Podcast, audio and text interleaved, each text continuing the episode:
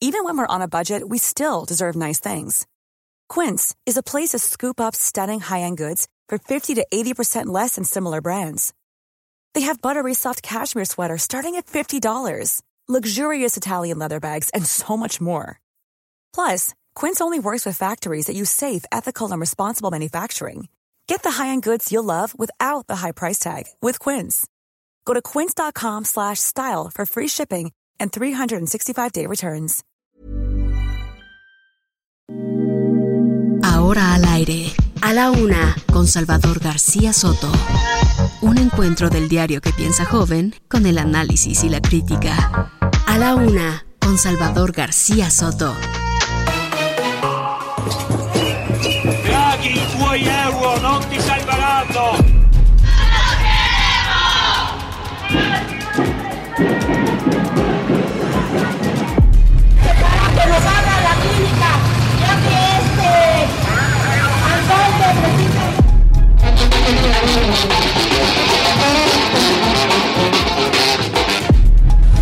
Creo que tenemos que reconocer que estos bosques de México, como ya lo dijo el presidente López Obrador, pueden ser una fuente de prosperidad para las comunidades, un símbolo del liderazgo de México. juicios a Marcelo. una confrontación política. Sí, sí, a lo mejor estaban esperando eso. Y se quedaron con las ganas y de todas maneras pues están enojados. De veras que deben respirar profundo. ¿Cómo me siento yo? Yo cumplí con mi deber en ese momento. Es lo que tenía que hacer. Instituto de Ingeniería de la UNAM, Instituto Politécnico Nacional, ICA que ganó una licitación internacional.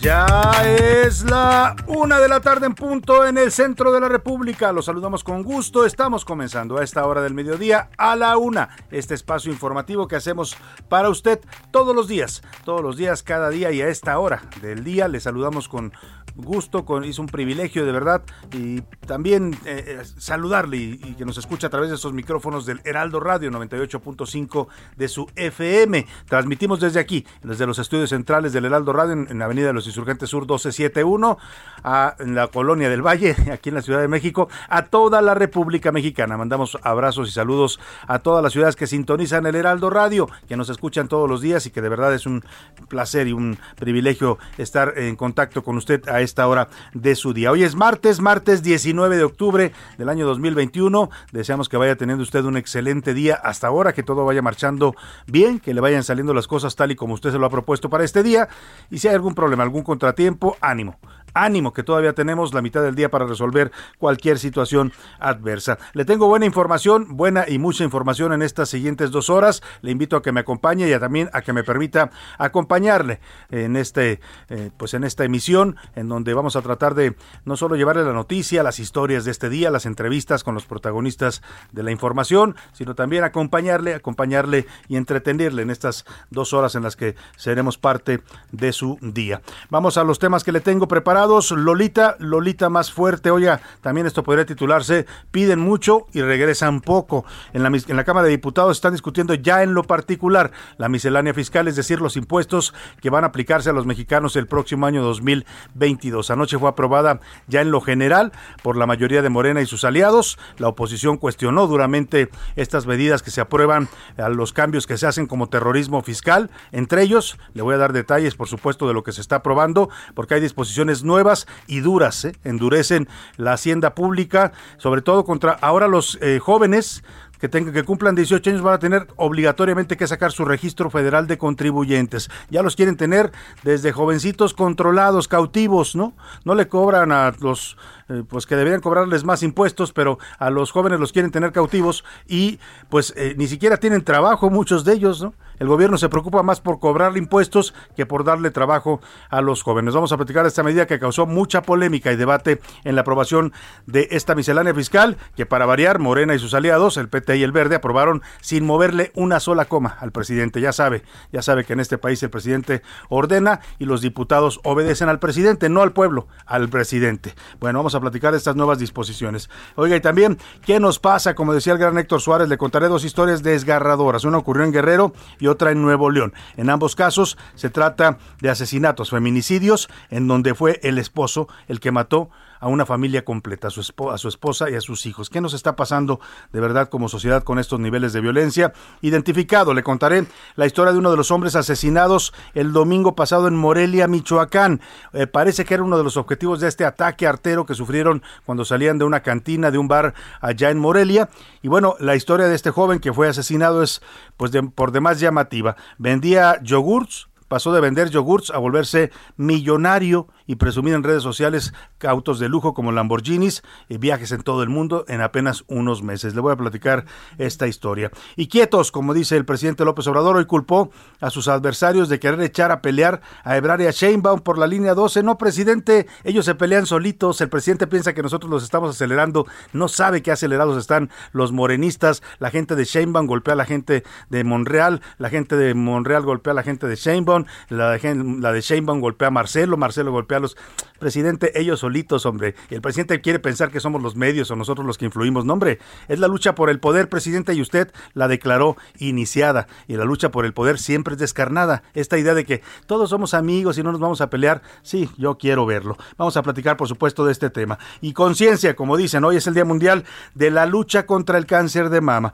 Todo el mes se conmemora esta importante, eh, pues, eh, lucha contra la enfermedad, sobre todo en mujeres. Eh, también afecta a los hombres, pero estadísticamente son mucho más casos de mujeres. Es la principal causa de muertes en México. Todo el mes, le decía, de octubre se dedica a luchar contra el cáncer de mama. Aquí en el Heraldo Media Group tenemos una campaña, tres minutos al, al mes pueden salvarte la vida, puede estarse eh, tocando y explorando cualquier anomalía en los senos.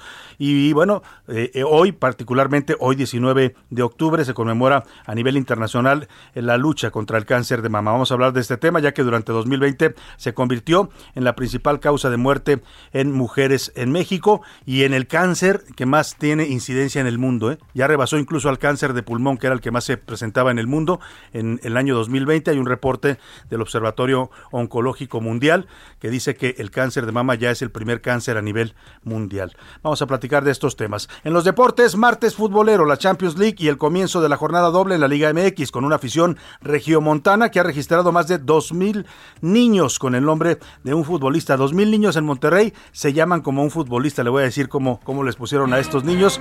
Además, hoy inicia la temporada número 75 de la NBA. Nos, nos va a platicar Oscar Mota. Como ve, tenemos un programa variado con surtido de información, con muchos temas para comentar, para debatir, para dialogar y para eso lo convoco yo a usted que nos haga nos mande sus respuestas y comentarios. Para ello le formulo las preguntas del día para que debatamos juntos los temas de la agenda pública. Esta es la opinión de hoy.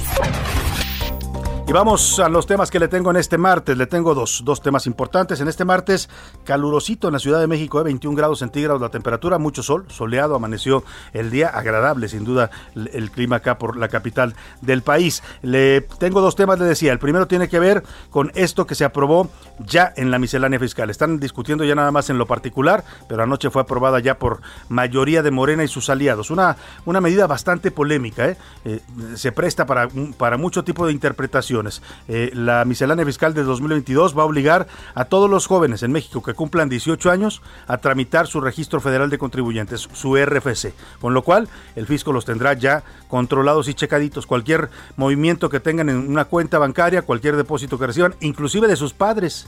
O sea, inclusive si usted es eh, eh, el padre de un hijo y le deposita en su cuenta y su cuenta la, donde usted le manda el dinero es su cuenta fiscal, pues le va a tener que presentar recibos de honorarios o facturas. Así, o sea, pagar impuestos pues por esas transferencias. Es una medida claramente de, dijeron ayer en el debate la oposición, el PAN sobre todo, de terrorismo fiscal.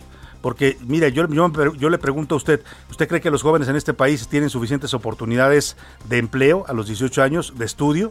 ¿Cuántos jóvenes se quedan sin trabajar, sin estudiar? Bueno, ¿Cómo van a pagar un contador que es necesario en este país? Porque uno no puede, es muy difícil declarar los impuestos solo.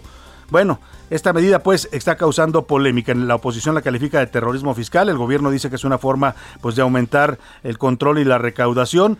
¿Qué opina de esta medida que propone la 4T y que están impulsando y aprobando la mayoría de Morena y sus aliados en el Congreso? Le pregunto y le doy tres opciones. ¿Es correcta? Hay que vigilar a los jóvenes. ¿Es incorrecta? ¿Es terrorismo fiscal? O C, los jóvenes ni siquiera tienen trabajo. ¿No? Ni siquiera encuentran trabajo. En la segunda pregunta que le planteo tiene que ver con esta fecha que se conmemora hoy en todo el mundo, el Día Mundial de la Lucha contra el Cáncer de Mama. Esta enfermedad se convirtió ya en la principal causa de muerte de mujeres mexicanas. Le pregunto, ¿usted qué tanto se revisa, se toca para detectar y prevenir cualquier anomalía en sus senos y pues detectar a tiempo este cáncer? ¿Este cáncer es curable? Hace un rato le decía que es el de mayor incidencia en el mundo, que ya rebasó el cáncer de pulmón. La diferencia es que de cáncer de pulmón se mueren más personas. Cerca del 11.7% de los que son diagnosticados fallecen por el cáncer de pulmón. Del cáncer de mama solamente fallecen 6.9%. O sea, es un cáncer eh, curable y prevenible si se detecta a tiempo. Por eso es tan importante esta pregunta que le voy a hacer. Eh, eh, la pregunta va para hombres y para mujeres, ¿eh? porque el cáncer de mama afecta tanto a hombres como a mujeres. Sí, estadísticamente son mucho más las mujeres que presentan estos casos, pero también, también hay casos documentados de hombres que lo han padecido, algunos incluso que han fallecido por, esta, por este tipo de cáncer. La pregunta que le hago es, ¿qué tanto usted pues se revisa y se toca para detectar y prevenir este cáncer. Casi siempre, después de bañarme, usualmente, cada que me acuerdo, o nunca, nunca lo, nunca me he tocado ni me, pues, no me reviso, pues, ¿no?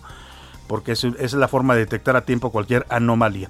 Los números para que nos marquen, nos mande sus comentarios y mensajes 5518 41 51 99. Nos puede mandar mensajes vía texto o vía voz, usted decida cómo. Aquí lo importante es que su opinión cuenta y sale al aire. Vámonos al resumen de noticias porque esto como el martes ya comenzó. Pérdidas. La Asociación de Industriales de Michoacán informó que desde julio de este año que iniciaron los bloqueos de vías del tren en el estado, se han perdido casi 4 mil millones de pesos. Feminicidio. El cuerpo de Nayeli Guerrero, activista por los animales, fue encontrado sin vida y con signos de violencia en San José del Cabo, Baja California Sur por las nubes. Expertos y economistas de casas de bolsas prevén que México cerrará el 2021 con una inflación por arriba del 7%. Buscan quedarse. En los últimos 20 días, la Comisión Mexicana de Ayuda a Refugiados ha tramitado un total de 23.345 solicitudes de refugio, de las cuales 75.21% son haitianos. Al banquillo.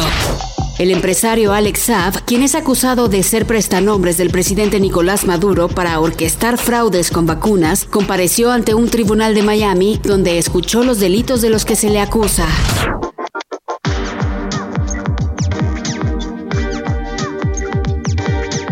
Una de la tarde con 12 minutos. Vamos a la información en este martes. Y bueno, ya le platicaba, anoche en la Cámara de Diputados se aprobó ya en lo general la miscelánea fiscal del próximo año, con 260 votos a favor de Morena, el PT y el Partido Verde, 218 de la oposición, el PAN, PRI, PRD y Movimiento Ciudadano, que cuestionaron duramente esta reforma, pero pues no les alcanzó para modificarla. Había la, propuesta de la, de la oposición que negociaran y que dialogaran algunos puntos polémicos, como este de pedir RFC obligatorio para mayores de 18 años, como el eh, mm, limitar, eh, limitar la deducción de donativos que puede hacer una persona física o moral. Si usted quiere donar, pues alguna asociación, por ejemplo, de lucha contra el cáncer o de lucha contra el medio ambiente o a favor del medio ambiente, cualquier, cualquier causa que usted quiera apoyar con donativos, hasta ahora, pues se podían eh, deducir la mayor parte de ese donativo. Hoy le están poniendo un límite de hasta 15%, nada más dicen que puede deducir usted de los donativos que realice, lo cual, fíjese, se calcula que va a afectar a las organizaciones civiles, a las asociaciones civiles que trabajan en este país por distintas causas, las va a afectar con casi una pérdida de 80 mil millones de pesos que se dejarían de recibir en donativos por esta, eh, pues esta limitación que está poniendo la Secretaría de Hacienda en la nueva miscelánea fiscal. Eh, contempla, ya le decía, estos temas polémicos, además de eh, el tema del, registro federal de contribuyentes obligatorio para los jóvenes en cuanto cumplan 18 años. Va a ser como el INE, ¿no? En cuanto cumpla 18 años, un joven en México tendría que tramitar su INE y además también tramitar su registro federal de contribuyentes. Después de un receso, hoy retomaron la sesión para discutir en lo particular 511 reservas. Ahora le vamos a explicar a detalle cómo va a funcionar esto. Le decía yo que si usted, por ejemplo, le deposita a uno de sus hijos, si usted es padre y le deposita a uno de sus hijos, pues eh, solo, si lo hace de una cuenta personal, no, no tendría problema. Pero si lo hace de una cuenta empresarial, si usted le manda de, la cuenta de su empresa a un apoyo económico a su hijo, pues tendría que pagar impuestos también por esos depósitos, aunque sean para sus hijos y sus hijos son mayores de edad. Vamos contigo, Elia Castillo, que te encuentras ahí en el Palacio Legislativo de San Lázaro. Platícanos, estamos ya a nada de que se apruebe eh, ya en todos sus términos esta miscelánea fiscal con todo la polémica que ha desatado y el debate. Buenas tardes.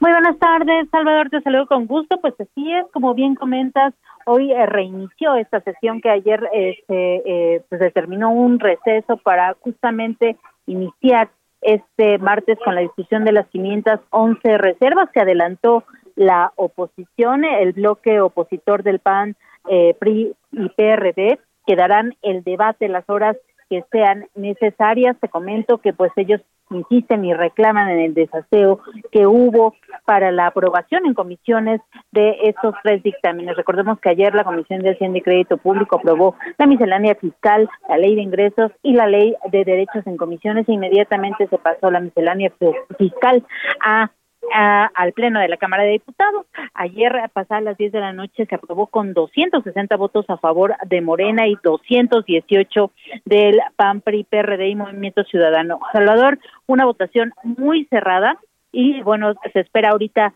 el debate, aunque a Morena, pues sí le dan los números para aprobar esta miscelánea fiscal en lo general y en lo particular, bueno, pues la oposición, eh, aunque reconoce que, que si bien pues van a, ganar mayoriteando Morena y aliados, pues les van a dar el debate e insisten en poder modificar justamente estas eh, estas reformas propuestas por el titular del ejecutivo. Uno para ingresar o registrar a los adolescentes mayores o jóvenes mayores de 18 años al registro federal de contribuyentes. Y por supuesto esta eh, esta reforma al artículo 151 de la ley del impuesto sobre la renta que afecta a las donatarias como bien señala a quienes pues realizaban aportaciones o donaciones a alguna de estas organizaciones de la sociedad civil, eh, principalmente personas físicas, pues ahora no podrán eh, deducir estas aportaciones. Únicamente hasta el 15%. Esta es la discusión que se espera. Sin embargo, te comento que hace un momento el eh, coordinador de Morena en la Cámara de Diputados, Ignacio Mier, pues abrió la posibilidad de que se acepten modificaciones a esta reforma al artículo 151 del ISR, que pues la oposición advierte afectará las donaciones eh, a cinco mil organizaciones de la sociedad civil por ocho mil doscientos millones de pesos.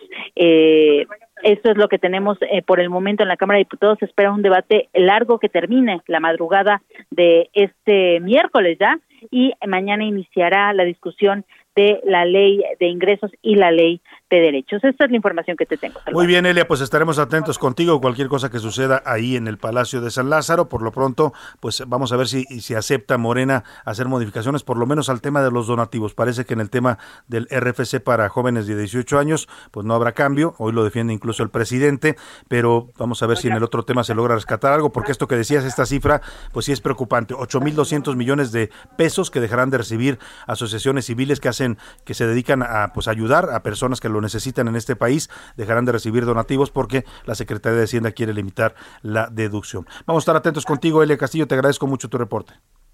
Muy buenas tardes. Muy buenas tardes. Y bueno, vamos a, a, escuchar lo que dijo el presidente sobre este tema. ¿Qué piensa usted? Es una de las preguntas que le formulamos hoy. Eh, ¿Es un tema de terrorismo fiscal o no? Mire, porque ¿qué pasaba hoy? O sea, hoy usted tramita su registro federal de contribuyentes pues hasta que su, el mercado se lo pide, ¿no? O sea, usted empieza a trabajar saliendo de, si estudia, pues termina la carrera a los 20, 21 años, 22 años, empieza a trabajar y cuando ya está usted en una empresa donde ya tiene un pago, pues normalmente la empresa, si, si está en ese esquema fiscal, le pide un recibo de honorarios o una factura para poder pagarle y es cuando usted tiene que ir al SAT a tramitar su registro. Es decir, esto lo dictaba el mercado y la necesidad laboral, ¿no? Hoy va a ser a fuerzas que a los 18 años usted ya tenga su registro y cualquier pesito que le caiga al joven, pues si vende algo en internet o hace algo, van a tratar de fiscalizarlo, lo cual pues parece demasiado duro, ¿no? Porque son jóvenes que apenas muchos de ellos empiezan a ganarse la vida haciendo una cosa aquí y otra allá, a eh, veces son, aprendices en, en, muchos casos, hacen prácticas profesionales y bueno, todo eso se los va a querer quitar ahora el fisco, suena de verdad bastante duro. Así lo defendió hoy el presidente, dijo que sí, que él está de acuerdo, que en cuanto sean adultos les eh, pues obliguen a tener su registro federal de contribuyentes. De edad, pero eso no afecta en nada, eso es bueno. También, es lo mismo. ¿Qué pasa? Que eh, los eh, opositores están muy ofuscados, muy nerviosos. Este, no saben cómo este, cuestionar. No, no afecta en nada, es lo mismo, dice el presidente. No, presidente, claro que afecta. Cuando usted abre un registro federal de contribuyentes, automáticamente usted se vuelve una persona controlable y fiscalizada por el SAT. Yo creo que el presidente, me, pregunto, y sería bueno saberlo, ¿tendrá registro federal de contribuyentes Andrés Manuel López Obrador? Porque con eso de que nunca eh, pagó impuestos, nunca tuvo trabajos así como muy formales, ¿no? Pues siempre ha vivido de la política de los donativos que dijo, ¿se acuerda usted los donativos que llegaban en bolsas de, papel que le daban a sus hermanos? Pues esos no pagan impuestos. Yo me pregunto si el presidente sabe lo que significa tener un registro federal de contribuyentes, porque dice que no pasa nada. ¿No? Sí pasa y pasa mucho, presidente. Usted se vuelve en cuanto eh, en cualquier movimiento financiero que usted haga.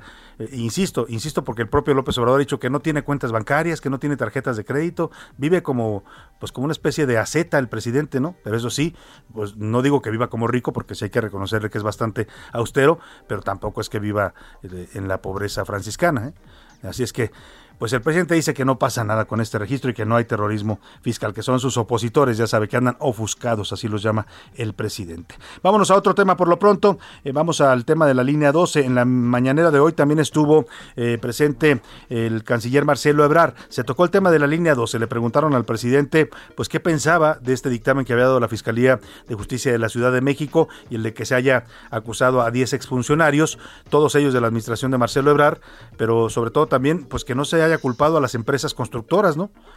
Que parece que, pues, como negociaron con el presidente, reconstruir, el ingeniero Carlos Slim va a reconstruir la, el tramo afectado, pues ya no le van a fincar ninguna culpa. El canciller Marcelo Ebrard dijo que como jefe de gobierno, cuando fue jefe de gobierno en la Ciudad de México, cumplió con su deber en la construcción de esta obra. Dijo que estuvo a cargo de las mejores empresas y universidades que aseguró supervisaron la ejecución de la línea 12. También dijo que actuó de forma profesional e íntegra. Se defiende pues Marcelo Ebrard porque al final toda la culpa se la echaron a su administración, no a él ¿eh? no a él, porque ya sabe, aquí hay que cuidar a, los, a las corcholatas, como dijo el presidente, pero sí a los que trabajaron con él. Enrique Orcasitas era un funcionario directamente designado por él como director del proyecto Metro y es el principal acusado. El jefe de gobierno es muy difícil que pueda supervisar eso personalmente. Para eso se creó un organismo muy grande. Yo hice lo que tenía que hacer. Si no, no estaría aquí. No podría ayudar la cara. Actué profesional y de una manera íntegra. Pues ahí está Marcelo defendiéndose, todo le, todo, todo apunta pues a que fue responsabilidad de su administración, por lo menos en los dictámenes eh, judiciales de la Fiscalía de Justicia de la Ciudad de México. También lo había dicho ya el dictamen de la empresa eh, privada DNB que contrataron para hacer sus peritajes. Oiga, ayer le informamos aquí del ataque armado al bar Cantina La 25, ocurrido en Morelia, Michoacán, el pasado domingo, que dejó un saldo de seis personas muertas. La Fiscalía dio a conocer que ya identificaron a todas las víctimas que murieron la madrugada de este lunes. Entre ellos está el joven Juan Ríos Un joven que no rebasa los 30 años de edad y que en unos cuantos meses, escuche usted, pasó de vender yogur a convertirse en multimillonario. Presumía en redes sociales eh, pues sus coches de lujo, sus viajes por el mundo. Era originario de Marabatío. Vamos contigo, Charbel Lucio, para que nos cuentes esta historia. Buena tarde. ¿Qué tal, Salvador? Muy buenas tardes. Así es, las seis personas que murieron durante el ataque armado a las afueras del bar Cantina La 25 en la ciudad de Morelia la madrugada de lunes ya fueron identificadas por sus familiares, así lo informó la Fiscalía General del Estado. El día de ayer, tres de las víctimas fueron identificadas con los nombres de Jorge G., quien se desempeñaba como chofer de una empresa comercial, y Oscar David M., de 35 años, quien era policía estatal.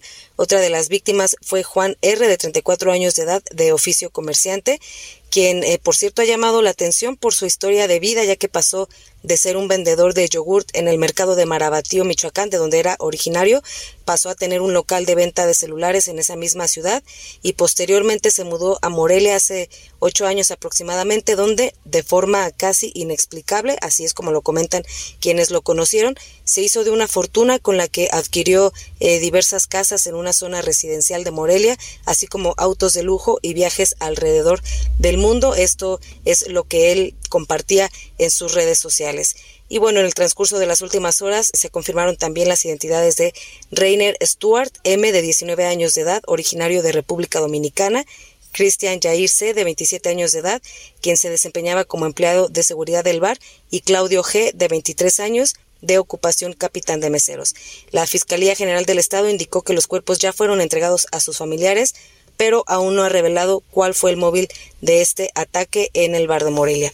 Ese es el reporte desde Michoacán. Pues ahí está, gracias Charbeluso, el perfil de las víctimas jóvenes, todos ellos, 17, 18, 19, 20 años, 30 años, todos ellos de gente pues de trabajo, meseros, capitanes de y bueno, este que andaba para al parecer en cosas medias turbias, el joven eh, que nos platicaba. Vámonos con música, música de los alimentos. Estamos escuchando las vicuñitas, fiesta en mi pueblo. También la conocimos como agüita de coco allá en 1982 con Juguemos a Cantar. Todos a Escuchas a la una con Salvador García Soto. En un momento regresamos. Sigue escuchando a la una con Salvador García Soto. Ahora, la rima de Valdés. O de Valdés, la rima. Verde que te quiero verde es un color muy bonito que nos dice rapidito, adelante nada pierde, la conciencia me remuerde porque el semáforo indica que en 20 estados ya aplica este color, pues albricias, sintamos ya las caricias del color que califica. Ya no queda ni uno en rojo y eso es bueno para la gente, no más. No se me caliente, no salga con tanto arrojo, si se descuida, me enojo. Hay que ser muy responsables. No deja de ser un sable. El COVID es traicionero. Nuestra salud es primero. Debemos estar estables. Y si todo sale bien, podremos estar mejor, salir sin tanto temor y muy alertas también. Por lo que dije recién, no te metas a la bola, no sea que la cuarta ola se encamine a nuestra vida. Yo ya me voy de salida, voytelas con la charola. Todos a cenar, canijito, pescadito, una caiba todo va, tamalito, frijolito, cabecito, leche y pan, y agüita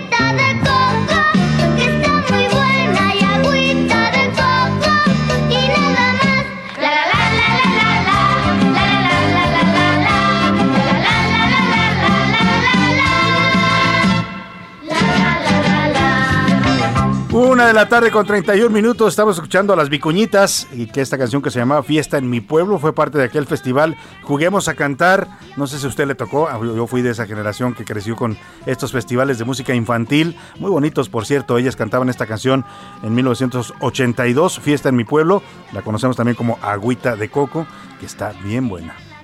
a cenar,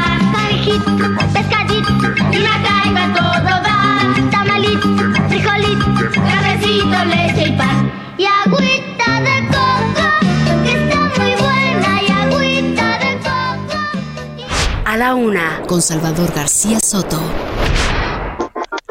Y vamos a la información. Oiga, eh, le platicaba que hoy es Día Internacional de la Lucha contra el Cáncer de Mama. Todo el mes se está conmemorando esto y se está concientizando sobre todo a las mujeres y a los hombres mexicanos de la importancia de explorarse, de autoexplorarse, de revisarse, de checarse para detectar cualquier anomalía que usted detecte. Dice la campaña del Heraldo Media Group, tres minutos al mes salvan vidas. Y bueno, es que es cierto, si usted le dedica tres minutos cada mes a cuando se está bañando a tocar su seno, a explorar que no tenga alguna irregularidad, que no sienta dolor, que no tenga algunas bolitas por ahí extrañas. Bueno, eso, cualquier cosa que detecte, si usted rápido va al médico y se hace un chequeo, una mastografía, puede detectarse a tiempo eh, el cáncer, incluyendo también la axila. Hay que llegar hasta la axila y toda la parte del seno, explorarse uno mismo tocándose con tres dedos y usted para que detecte cualquier anomalía. Eso puede salvarle la vida, ¿eh? en muchos casos ha ocurrido, hay muchas mujeres que se detectan a tiempo cualquier anomalía, les hacen una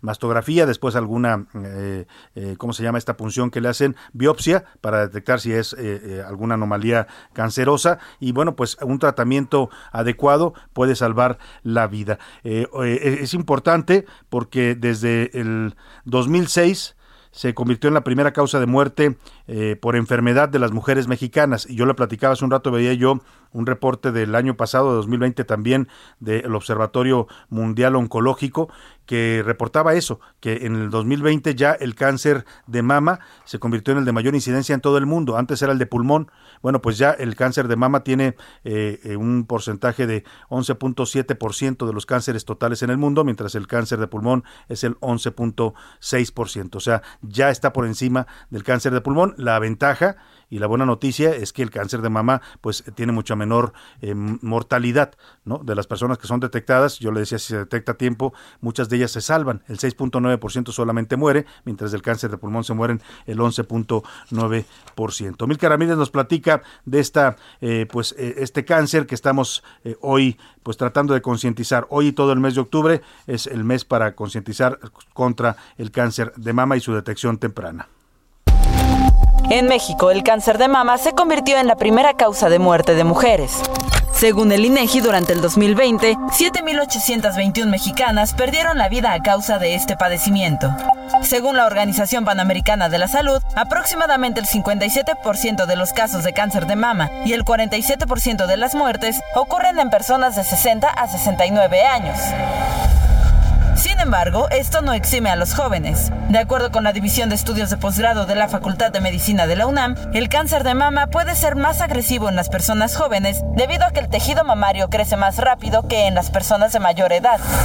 Según el INEGI, por cada 100.000 mujeres de 20 años o más, se reportaron 35.24 casos nuevos de cáncer de mama. Y en nuestro país, la tasa de mortalidad por este cáncer es de 17.19 defunciones por cada 100.000 mujeres de 20 años o más.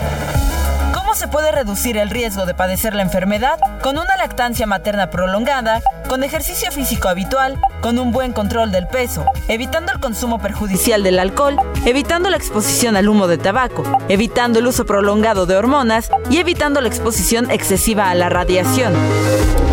Aunque es una enfermedad que afecta principalmente a las mujeres, no distingue sexo. También en 2020, 58 hombres fallecieron a causa del cáncer de mama. Detectar la enfermedad a tiempo es vital, por lo que la Secretaría de Salud recomienda la autoexploración, una semana después de iniciada la menstruación a partir de los 20 años. Este se realiza recostada usando tres dedos para hacer movimientos circulares en cada pecho o de pie con un brazo detrás de la cabeza repitiendo los movimientos circulares por todo el seno. Es recomendable que las mujeres mayores de 40 años se realicen una mastografía cada dos años. Para la una con Salvador García Soto, Milka Ramírez. Bueno, pues ahí están los datos, hay que estar muy pendiente de este tema, sin duda es un tema de mm, vital de salud para las mujeres mexicanas y para los hombres también. Yo le decía que estadísticamente, a ver si me consiguen estadísticas de cuántos hombres han padecido cáncer de mama en México, son, son los menos, pues, pero también es importante estar atentos. Eh, le decía, eh, esto puede detectarlo usted cuando sienta algún bulto en la mama o en la axila, un bulto extraño que no es normal que esté ahí, ya es un síntoma que usted debe de ponerse en alerta también puede ser otro síntoma el enrojecimiento o descamación de la zona del pezón o la mama. Eh, pues, lo importante la importancia de detectarlo a tiempo es que cuando el cáncer de mama se llega a las células, eh, cuando alcanzan la sangre, las células cancerosas es cuando se puede propagar. eh, los síntomas más avanzados, cuando ya el cáncer está en una fase más avanzada, dolor óseo, dolor o molestia en las mamas, úlceras cutáneas, hinchazón en los ganglios linfáticos, en la axila y pérdida de peso. El símbolo que se utiliza en este mes es el símbolo de este listón rosa. Esto significa, pues es el símbolo internacional usado por personas, compañías y organizaciones que se comprometen a crear conciencia. El primer listón o lazo rosa fue utilizado en otoño de 1991. La Organización Mundial de la Salud propuso esta fecha para conmemorar la lucha contra el cáncer de mama con actividades en apoyo a personas que sufren estas enfermedades. Salvador, rapidísimo respecto a las mujeres exclusivamente se recomienda que sea, si usted no sabe en qué momento del mes hacerse estas pruebas, estas exploraciones, se recomienda que sea una semana después del ciclo menstrual porque generalmente las mujeres tenemos algo que se llama fibrosis quística, que conforme el ciclo se van sintiendo bultitos que son naturales. Entonces es mejor que sea después de una semana de este ciclo menstrual para que esa fibrosis eh, quística no esté inflamada. Claro, importante apunte que nos hace Priscila Reyes. Eh, hay que saber cuándo también se puede detectar con mayor facilidad una anomalía. Y mire, le decía la estadística proporcional entre hombres y mujeres. Eh, por ejemplo, entre 2019 y 2021 en México se registraron mil casos de cáncer de mama en hombres, mil casos. En el mismo periodo se registraron 104.500 casos de mujeres. Por eso le decía que es una enfermedad que afecta por igual a ambos sexos, afecta a ambos sexos, pues puede afectar a ambos sexos, pero es mucho más común en las mujeres. Así es que, pues hay que estar alerta, de verdad. Tres minutos eh, al mes pueden salvar la vida. Pueden sumar años de vida, dice la campaña del Heraldo Media Group sobre esta fecha y este mes de lucha contra el cáncer de mama. Vámonos a otros temas importantes. A la una, con Salvador García Soto. Oiga, ¿se acuerda de esta tragedia que ocurrió en el Estado de México, este derrumbe del Cerro del Chiquihuite, que bueno, nos tuvo pues varias semanas hablando de esto porque pues fue una tragedia, se, se derrumbó, se desgajó el cerro, producto de las intensas lluvias en la zona, y esto provocó que varias casas quedaran prácticamente sepultadas. Ahí murieron una mujer, joven mujer de 22 años, eh, Daniela Paola, y sus hijos, sus dos hijos pequeños de 5 y 3 años de edad. Lamentablemente fallecieron. estuvimos siempre al pendiente cuando eh, pues estaban buscando los cuerpos porque tardaron en encontrarlos y rescatarlos. Pero le platico todo esto porque el padrón de afectados por este deslave allí en el Cerro del Chiquihuite, en Tlanepantla, debe corregirse. Se han encontrado inconsistencias, incluso hay vecinos que presentaron documentos falsos, escuche usted, para obtener un apoyo. O sea, vivales pues que quieren aprovecharse de la tragedia para sacarle dinero al gobierno. Vamos contigo, Leticia Ríos, allá en el Estado de México, para que nos des los detalles de esta, pues esta falsificación que se ha detectado en el padrón de afectados por el Cerro del Chiquihuite. Buenas tardes. Buenas tardes, Salvador. Efectivamente, el padrón de los afectados por el desgajamiento del Cerro El Chiquihuite deberá depurarse debido a que existen inconsistencias. Entre el 10 y 13% de las 281 familias que recibieron el primer apoyo económico por 5 mil pesos para el pago de renta por parte del gobierno municipal presentaron documentos falsos para obtener dicho beneficio y actuaron con dolo, aseguró el alcalde Raciel Pérez Cruz. En sesión de Cabildo, el presidente presidente municipal señaló que además algunas personas han declarado no haber recibido ningún apoyo a pesar de que se tiene documentado que sí se les entregó. Dijo que se tienen identificadas a cinco personas que manipularon a los vecinos para que solicitaran la ayuda económica con documentos prestados. Señaló que el gobierno municipal desde el primer minuto actuó de buena fe, creyó en la ciudadanía y agilizó la entrega de estos apoyos. Lamentablemente no todos los ciudadanos se condujeron con la verdad y hubo tráfico de documentos. Hasta aquí mi reporte. Muchas gracias. Pues qué penoso este tema, Leticia Ríos, y mal, mal por los ciudadanos que quisieron aprovecharse de esta tragedia y sacar dinero fácil, sacar dinero del gobierno, haciéndose pasar por víctimas y por damnificados cuando no lo eran. Vaya, esto pues habla muy mal de estas personas, habla de una total falta de escrúpulos y de, pues, eh, pues de de honestidad, ¿no? Pedir, uh, hacerse pasar por una víctima. Bueno, lo vimos también en los sismos, lamentablemente aquí en la Ciudad de México en 2017, ¿no? Como mucha gente eh, o funcionarios se robaron el dinero para la reconstrucción, entre ellos el, todavía está prófugo Edgar Tunguy, el exsecretario de Obras en el gobierno de Miguel Ángel Mancera. Oiga, eh, le comentaba al inicio de este espacio del debate eh, pues que se está librando en estos momentos todavía, eh, la discusión en lo particular ya fue aprobada en lo general por la mayoría de Morena y sus aliados de una polémica miscelánea fiscal. Modifica, entre otras cosas, el impuesto sobre la renta para disminuir o, limitar las deducciones que hagan los mexicanos ah, en donativos a asociaciones civiles que pues, tienen causas justas. Y bueno, esta medida polémica de obligar a todos los jóvenes que cumplan 18 años a, sacar su registro federal de contribuyentes. Para hablar de esta em, miscelánea fiscal, tengo el gusto de saludar en la línea telefónica al diputado mm, Luis Armando Melgar. Él es diputado del Partido Verde Ecologista de México y presidente de la Comisión de Hacienda y Crédito Público. ¿Cómo está, diputado? Muy buenas tardes. Buenas tardes, Salvador. Qué gusto en saludarte a ti y a tu auditorio por la oportunidad de estar aquí con ustedes. Igualmente, diputado, pues mucha polémica está desatando el contenido de esta reforma. Ayer vimos un debate intenso de la oposición con, con Morena y con aliados como el Partido Verde, que usted, del que usted pertenece. A ver, diputado, explíquenos por qué es necesario eh, controlar a los jóvenes desde que cumplen 18 años cuando muchas veces ni siquiera tienen todavía ingresos ni trabajo. Mira, Salvador, lo que está ocurriendo, esto es una propuesta en donde lo que se pretende es cuidar ciertos cierto tipo de delitos y de crímenes que suceden a la hora del robo de identidad que suceden y suceden más de lo que lo que sabemos y se utilizan mucho precisamente agentes que no tienen no tienen ingresos están están allá en mayoría de edad y precisamente lo que se busca es eso que exista un registro pero algo algo muy importante y eso déjame resaltarlo este Salvador es que la iniciativa venía en que esto era obligatorio, pero además había una sanción si no lo hacías. Lo que nosotros hicimos fue decirle, a ver, la, parte de la obligatoriedad, sí lo entiendo, entiendo que tú quieres normalizar una situación o quieres caminar hacia la normalización y prevenir ciertas conductas ilícitas, me parece perfecto, pero no puede ser sancionable. No puede ser sancionable, con lo cual nos quedamos con una norma imperfecta, una norma donde si bien, si bien existe una, una, una obligatoriedad, no es sancionable. Y esa es una parte que hay que ver, porque en el debate se está poniendo como si esto fuera, ahora sí que un tema de vida o muerte cuando sucede como el tema del voto. Todos estamos obligados a votar, pero si no votas, Salvador, claro nadie te va a andar persiguiendo, nadie te va a poner alguna algún tipo de sanción de ninguna forma. Aquí lo que se pretende es, es que existe esa obligatoriedad para caminar sí hacia un régimen en, términos fiscales que le permita a la gente tener una, una identidad a los que así lo hagan, insisto, a haber muchos que no lo van a hacer y no va a suceder nada.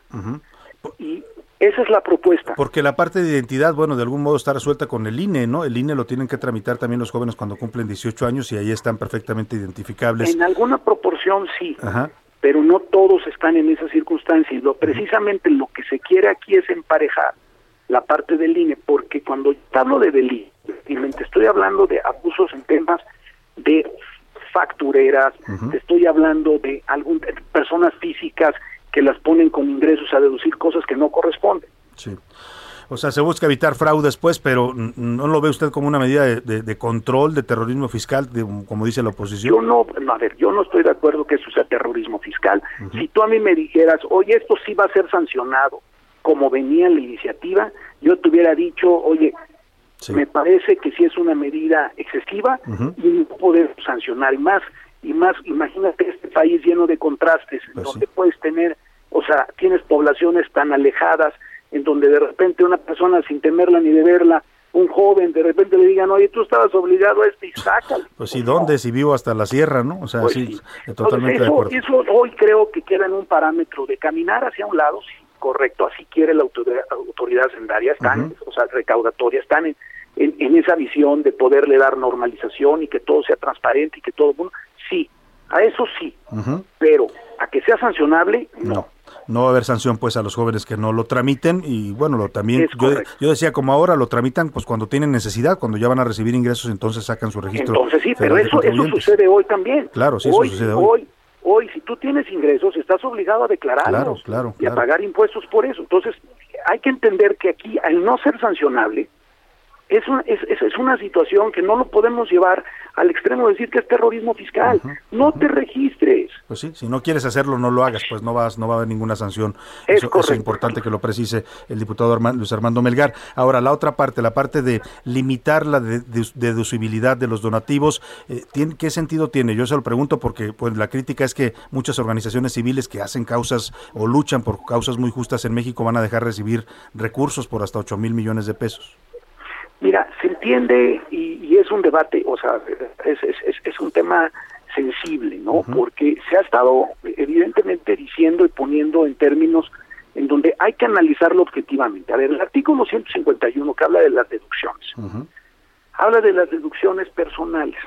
Hoy en día, como está, es que tú puedes deduc tienes deducciones personales como son una compra de lentes, como son colegiaturas, como son ciertas cosas.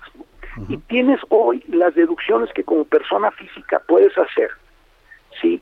En lógica de donataria, este, de las aportaciones que haces, ¿sí? Contra, y, acreditas esto contra tu impuesto sobre la renta. Aquí la, autoridad, justo es el, el, debate que está dando, aquí hay una posición en donde se ha abusado de este esquema.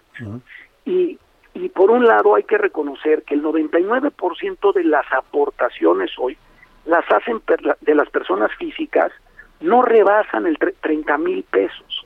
O sea, y por otro lado, mucho del boteo que todos vivimos, por ejemplo, Cruz Roja, Teletón, Movimiento, este eh, Movimiento Azteca, son donaciones donde la gente inclusive no te pide ni un recibo, no te piden un recibo fiscal. Entonces, yo, yo sí creo y hay que dejar que, que, avance este que este debate ahorita y este en que se pongan ahí los matices necesarios, pero sí también hay que ver que uno de los mandatos que tiene la autoridad recaudatoria es precisamente combatir la evasión fiscal y combatir la ilusión fiscal. Entonces, cuando se está utilizando el esquema para evadir, pues yo creo que también a nadie, a nadie nos parece que haya gente que lo esté haciendo. Ahora, hay muchas otras razones que podríamos tomar y sin duda este, construyen un, un, gran debate sobre todo lo que se logra con estas aportaciones cuando se hacen, se hacen bien, se hacen transparentes y no se usan para la ilusión. Claro, y son importantes porque de ahí viene una importante fuente de ayuda para muchos sectores vulnerables en México. Y todos estamos a favor, o sea, por eso lo que se está tratando de hacer aquí es limitarlo, ¿sí?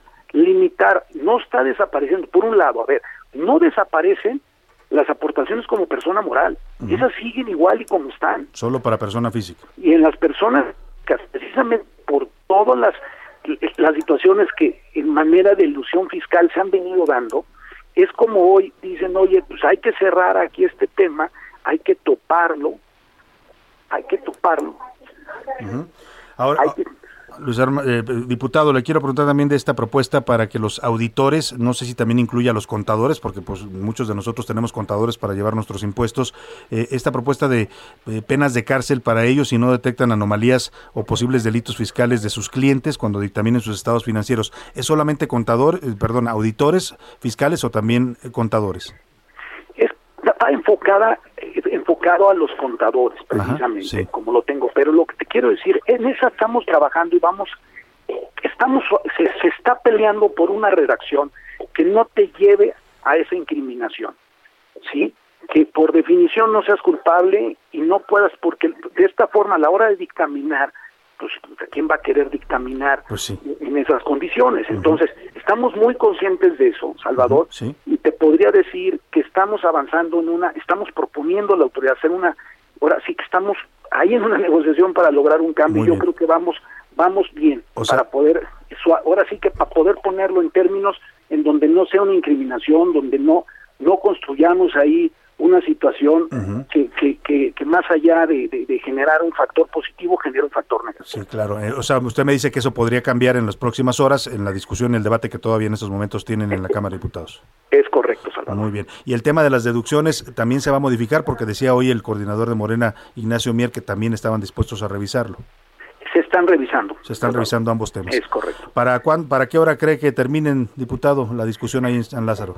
Pues mira, hay más de 500 reservas este creo que no llevamos ni 20 Entonces, pues yo creo que vamos a estar aprobando, ahora sí que terminando con todas las reservas a eso de las 7, 8 de la noche, y ya pasaríamos a, a, la Ley Federal de Derechos, ¿no? Y después de la Ley Federal de Derechos, entraríamos al tema de la Ley de Ingresos al último. Yo creo que sí nos espera un día, la, un día largo, día, noche y madrugada, Salvador.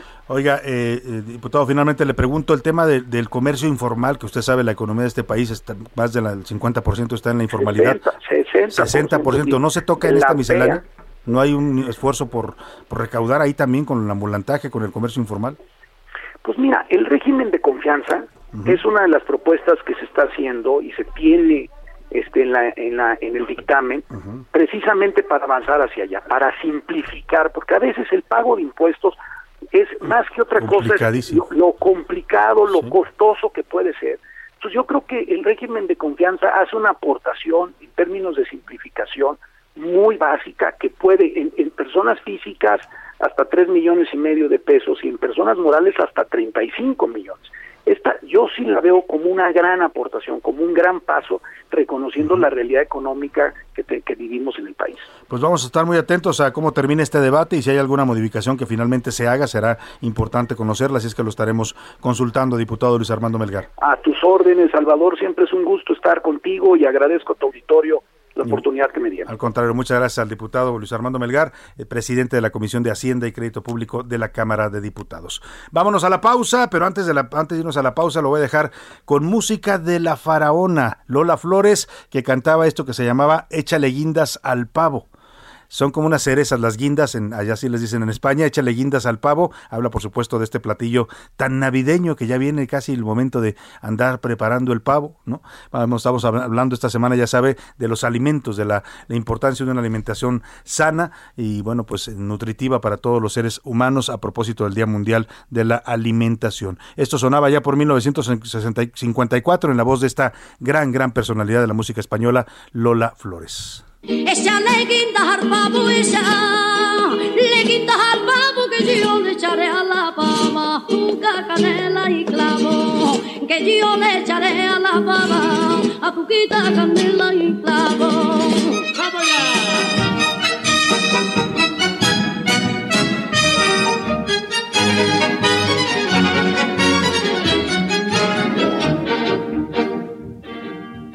Estaba allí al pavasao, la pava en el asao.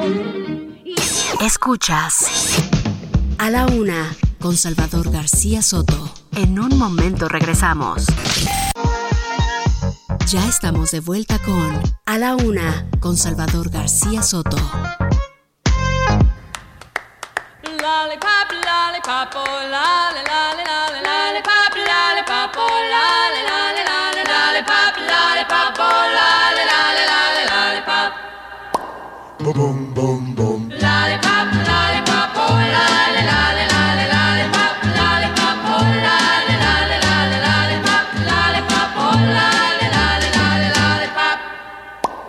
Boom,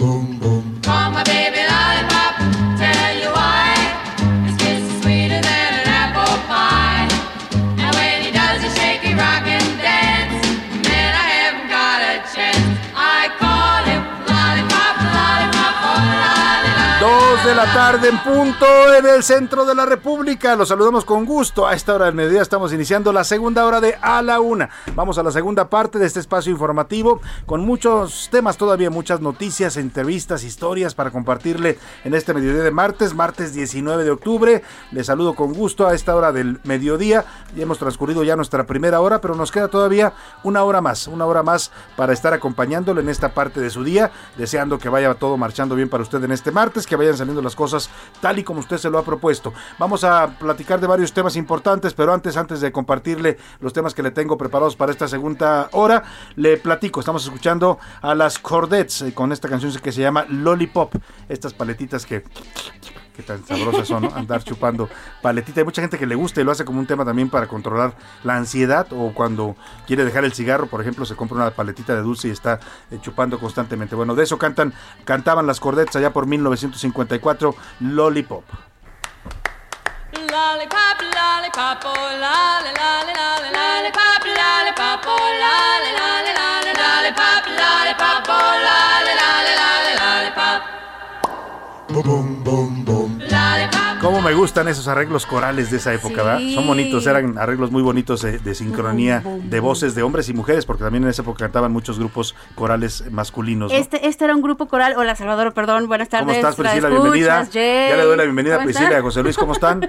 Salvador García Soto, please. Bonito martes, bonito martes, Bonito Salvador. ¿A ustedes les gustan las paletitas estas de dulce? Me Las lollipop. fascina, nada más que lamentablemente han dicho que son tan malas para, para, Para la las- salud, para las sobre todo las que ¿no? están pintadas de rojo, ese Ah, ¿sí? Rojo, rojo 54 creo que se llama, ahorita lo Esas que buscamos. te dejan la lengua roja, roja. Sí, dicen que es malísimo ese color, esa, esa, serio? esa pigmentación en los, en los dulces, ajá, es súper mala. Pero me Yo- fascinan las Yo paletas. soy fan, pero las que están combinadas con chilitos, con algún tipo de chilito.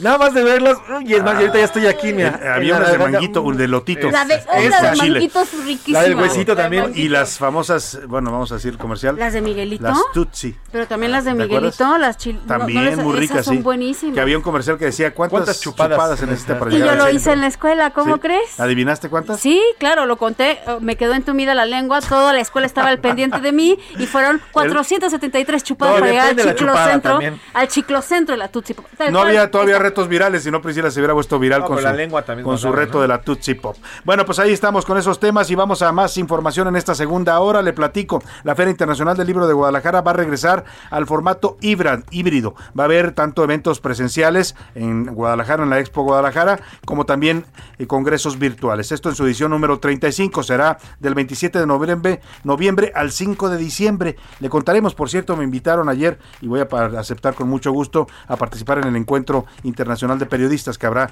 en esta Feria Internacional del Libro. Va a ser virtual, pero ahí estaremos participando. También le platico dos casos de violencia, uno en Guerrero y otro en Nuevo León. En ambos casos, lamentablemente, pues se trata de violencia eh, familiar y violencia que llega al peor extremo. En ambos casos, el, el padre de familia asesinó a la madre y a los hijos. Voy a platicar estas historias dolorosas, pero bueno, pues eh, necesarias para reflexionar qué está sucediendo en el seno de las familias mexicanas donde ocurren estos casos de violencia. Y en Texas, oiga, ocurrió un milagro. ¿Usted cree en los milagros? Bueno, pues este parece un milagro. Un avión con 21 pasajeros se estrelló cerca del aeropuerto de Houston y ¿qué cree? Ni una persona muerta. Todos sobrevivieron. De verdad que eso parece un milagro, ¿no? O sea, la probabilidad, ¿cuál será la probabilidad, José Luis, de, de ¿Sobrevivir? a un acci- accidente aéreo? Porque es baja, no es, no es. Una vez que hay un accidente es difícil que usted sobreviva, sobre todo en un avión, ¿no? Eh, en helicóptero o en cualquier aeronave, pero en este caso, pues 21 pasajeros que iban a bordo de este avión, los 21 sobrevivieron. Qué buena noticia y sin duda eh, los milagros de pronto existen, ¿no? No, pero el trauma que te va a quedar, ahí te encargo todos los que estaban allá Uf, adentro que, que, a ver. que necesiten volar, van a para decir, volverte a un pero- avión, a volverte a subir un avión, Imagínate. sí, sí queda todo un trauma, ¿no? Sí, yo he sabido de gente que cuando no llegas a, a caerte, pero cuando hay una falla en el avión, quedan traumados, ¿no? Con Sí, turbulencia, cuando a mí me tocó una vez el estallido de una turbina. No, imagínate. A bordo. Ay, no me digas eso. Sí, yo, ¿no? yo soy un claro ejemplo de alguien que está traumado con los Además ya no lo digo a Priscila porque sí se pone muy nerviosa, muy intensa cuando viaja en avión. Priscila Reyes. José Luis. No hay una cifra exactamente, pero mira, dependiendo obviamente del, del transcurso que lleve, del, del viaje que esté haciendo y dependiendo donde sea que choque, pero existe entre el 50 y el 95% de probabilidades de que mueras en un choque. de avión. 50 y 95, o sea, de 50 para abajo de que sobrevivas, ¿no? Exactamente. Pues bueno, aquí, Así que- aquí la aplicó, aplicó La la, próxima vez que vayamos de viaje, Pris. Bueno, Priscila, te esa puedes ir un día antes en camión también, ¿eh? Si quieres, Una vez, ¿no te acuerdas que una vez hice eso? sí, sí, Estábamos en la chuleta, Sí. había una tormenta, nos mandaron en un avión, casi nos morimos todos, pregúntale a Rubén. Y se regresó en camión, gente- Y Priscila dije, Reyes. gracias, yo me regreso Ya no quiso regresarse en avión. Bueno, Ahora, pues ya que estoy. Nada más rapidísimo, hay 4% de probabilidades de que tú estés en un avión dentro del 1% que vaya a chocar y hay 98% de que tú estés en un coche que se vaya a estrellar y pierdas Sí, la vida. más O sea, no es que sea, no, es- no es que sea un, tan riesgoso viajar en un avión, pero cuando ocurre un accidente en este 1%, como dices, pues la posibilidad de sobrevivir es, es baja. Ah, ah, cámbianos de tema. Vamos a otro tema. Vamos a las preguntas que formulamos hoy a nuestro auditorio. Hicimos dos preguntas. La primera tiene que ver con esta propuesta polémica. Ya nos explicaba Luis Armando Melgar, el diputado presidente de la Comisión de Hacienda de la Cámara de Diputados, que no va a ser obligatorio. Eso es importante importante, eh, precisarlo. O sea, sí queda establecido en la ley que cuando un joven cumple 18 años tiene que tramitar su registro federal de contribuyentes, pero será como, como el INE o como, la, o como el servicio militar. Bueno, si usted lo tramita bien, si no lo tramita no hay ninguna sanción. En el caso del servicio militar, sí, si usted no lo tramita a los 18 años, después lo pueden mandar como remiso a hacer el servicio obligatorio. Pero bueno, vamos a esta pregunta, le preguntamos a nuestro auditorio qué piensa de esta medida, si es un tema de terrorismo fiscal, si está bien o de qué se trata pues el tema. Y en la segunda pregunta, José Luis Sánchez. Sobre el día de la lucha mundial eh, contra el cáncer de mama, si usted lo hace, si se toca, si lo hace casi siempre después de bañarse, usualmente cada vez que se acuerde o nunca lo ha hecho. Me andaba haciendo señas obscenas aquí, José Luis, para, recordar. Ya la primera pregunta se andaba agarrando el pecho. Generalmente cuando uno está hablando de este tema pasa, pues pasa. Pasa, suele pasar. Bueno, Priscila, ¿qué dice el público sobre estas preguntas? ¿Qué dice el público? día es terrorismo fiscal, además de que la mayoría de los jóvenes o estudian o no tienen trabajo. Tenemos un gobierno autoritario y pone caritas con groserías que se están censurando. Pues sí, porque yo sí pienso que mejor el gobierno debe preocuparse por darles empleo. No, el programa que tiene el presidente está bien, ¿no? pero está bien, pero tampoco ha demostrado que sea una solución para los jóvenes que ni estudian ni trabajan este de los jóvenes construyendo el futuro. ¿eh? Y, por ahí te estaban diciendo en la entrevista que no era terrorismo. Salvador, cuando estás dado de alta y eres, eh, bueno, ahorita sería en el caso de ser mayor de edad, pero cuando estás chavito, dado de alta, chavito. Chavito. Sí, claro que te cae pánico. Pues o sea, yo tuve que declarar no sabes cuántos años en cero de cuando tuve que darme de alta y cuánto tiempo pasó para volver a, percibir.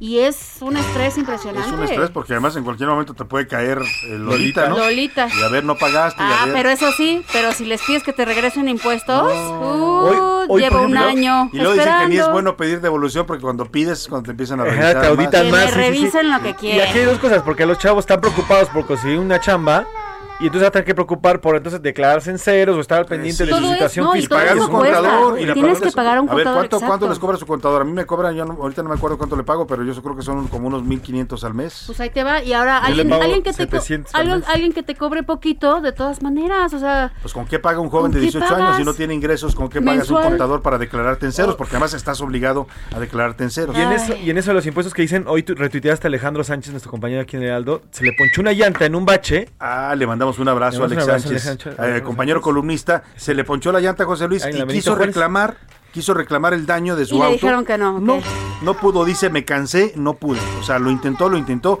y mire que es alguien que conoce el tema porque es periodista, pero ni así logró que le devolvieran, pues que le pagaran el daño de su auto. No puede ser. Sí, le dijo que tenía que poner una denuncia ante el ante la fiscalía, y luego demostrar, que, era suya y que fue ahí, que, que fotos y que Ese no. es el cuestionamiento, no estamos en contra de pagar impuestos, ¿eh? los impuestos se deben pagar si queremos vivir en una sociedad, si queremos tener servicios públicos de calidad. El tema es que sí pagamos, pero no nos devuelven esos servicios ni calidad de atención en el gobierno. Salvador García Soto, señorita Priscila y el joven José Luis, de parte de la señora Marta de Catepec, Estado de México. Buenas tardes y saludos. ¿Por cuánto hace eh, a la primera pregunta de hoy? Considero que es terrorismo fiscal en contra de los jóvenes los quieren tener cautivos. Ojalá no pase dicha propuesta. Hola, eh, buen día, saludos. Los, los que ayer aprobaron eh, los diputados federales por orden del presidente de la República el aprobar la miscelánea fiscal es una aberración e insulto, ya que los jóvenes de 18 estarán involucrados en los pagos, evidentemente, a las arcas de Hacienda Pública. Por aquí nos ponen este mensaje. Con esta medida del RFC a los 18, lo único que quiere el señor Obrador es más recursos para incrementar sus programas sociales y continuar regalando el dinero. Ya no sabe de dónde obtener más dinero para su campaña política de 2024. ¿Quieres decir algo? Bueno, lo que pasa es que sí están poniéndose muy, fuertes con los chavos, pero lo, bien lo preguntaba Salvador al diputado Melgar, ¿qué onda con, con el ambulantaje? 60% de los ambulantes y dice, bueno, sí estamos en tránsito de recaudar. Y, dijo que iban a, promover la simplificación, ¿no? Para la declaración de impuestos, para que los informales también pudieran pagar. Pero bueno, eso les están pidiendo permiso y, y, al final es y al final es una serie es una serie de, de personas que ya estamos cautas en todo este sistema fiscal y está, ya desde pequeños o desde chavos los están metiendo este sistema, ¿no? Y no hay nuevos además. Heriberto dice, buenas tardes, es perfecto que se registren al RFC los mayores de 18. La oposición jamás lo hubiera logrado. Ni pío, dijo el pueblo. Muy buen trabajo. AMLO, feliz. Mire, hablando de Pío, no. Él no declaró esa Pío. lana. No Pío. sabemos No si declaró. esa lana. ¿Cuánto eran más de un millón? millón y medio? 1.5 millones de 1.5 pesos. millones de pesos que ¿Y no los declaró impuestos? en efectivo casualmente. Exactamente. Ya tenía más de 18 años. No sabemos si era para un ONG, no sabemos para qué era esa onda. Nada, no sabemos nada. Buenas tardes, soy la señora Rosa María. En su ansiedad por recabar recursos, que por cierto, los que había los ha malgastado, olvidó que estos chicos ya son mayores de edad, ya pueden votar, entonces que estos muchachos no le den un solo voto a Marena a partir del próximo año y sí es terrorismo fiscal, es lo Ahí, que ahí propone. está su propuesta. Buenas tardes, saludos con respecto a los jóvenes del RFC, pues pienso que es bueno para que los jóvenes desde ahora se vayan adentrando a los negocios y estos tipos de trámites. No, señora, pues no sea así. Pues bueno, sí. señor, señor Hay que dejarlos perdón. que vivan un poquito antes de entrar al estrés de la adultez, ya, ¿no? ya no hay marcha atrás de después. las responsabilidades fiscales. Así Ya es. cuando uno se siente en la SAT. Tienes chance como está ahora está bien, o sea, normalmente yo he visto eso, que cuando un joven empieza a trabajar ya cuando termina su carrera, o aun cuando no tenga una carrera, cuando empieza ya a, a dar- a tener un, una- un desarrollo profesional o laboral, Sí. pues el mercado te lo va exigiendo. Exacto, Entonces te- llegas a hacer un trabajo y te dice, así seas. Necesito factura. O sea, hablo de profesionistas, pero también hablo de carpinteros, de que sea. albañiles. o sea, factura. Necesito una factura, ¿no? ¿Me vas a facturar? Pues sí. Entonces necesitas ya darte de alta en el SAT. Yo, Solito. yo creo que el mercado laboral te lo mismo te lo exige, ¿no? Sí, sucede solito, Sí. pero bueno, pienso que es bueno para que los jóvenes se adentren, por ejemplo, conozco a varios jóvenes que desde los 16 empezaron con negocios y ahorita tienen 19 y ya tienen tres empresas y yo hasta donde no hasta donde sé, pues no pagan impuestos. Ay, señor Manuel, es lo que dice el señor Bueno, Manuel. pues ahí está su punto de vista. esos Sí, jóvenes. ahora muchos jóvenes pueden hacer negocio por la internet, por ejemplo, ¿no? Y, y no necesariamente eh, tienen que registrar una Pero empresa. el punto es que estás en una edad en donde, a ver, cuando empiezas a trabajar y a hacer chambitas pequeñas, tienes que, a ver, te cambias a tu casa solo, tienes que pagar renta, luz, servicios, ta. ¿Cómo te va a alcanzar Como para empezarle a pagar? Cautivo un- el SAT, ¿no? Espérate, Déjenos, ¿no? déjenlos que vivan un poquito, que- Oigan, hagan una ronchita para después poderles cobrar. Yo, eso es lo que yo pienso, pero bueno, que respeto los puntos de vista. Eh, buenas tardes, Chava. Saludos para Pris y Pepe. Creo que el gobierno y con todos sus is- legisladores de Morena están, pero muy mal. Ya no encuentran de dónde sacar dinero. Si ya no tienen así, que nosotros tenemos que pagar los platos rotos de esas promesas de AMLO. Lo dice Antonio Ayón desde Zapopan, Jalisco. Saludos. Muchísimas gracias por los saludos. ¿Qué dice Twitter?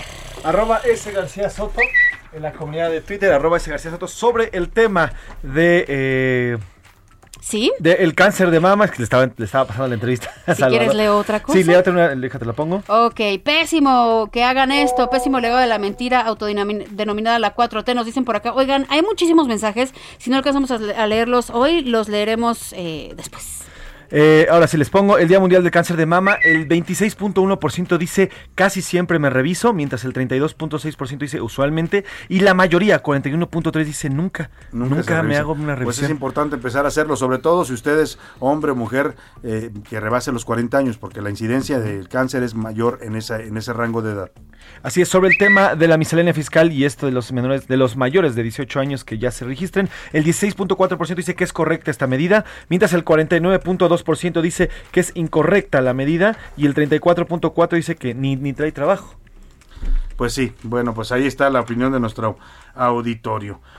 Oiga, eh, está llegando una, una, pues una esquela que publica el Consejo Coordinador Empresarial en Michoacán. Están anunciando el fallecimiento de la señora Celeste Batel. Es la esposa del ingeniero Cuauhtémoc Cárdenas Solórzano, madre de Lázaro Cárdenas, también eh, funcionario actual de la Presidencia de la República, de Cuauhtémoc y de Camila, los tres hijos del ingeniero.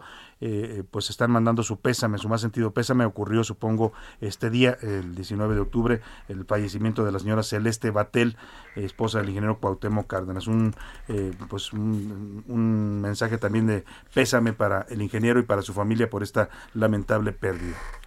Así es, ya están sumando varias, varias lamentaciones. Ya están Mier, llegando varias. También la, la senadora Ifigenia la clase Martínez, política, pésame, ¿no? Exactamente. Pues sí, es un, sin duda un- una noticia eh, triste el fallecimiento de esta persona.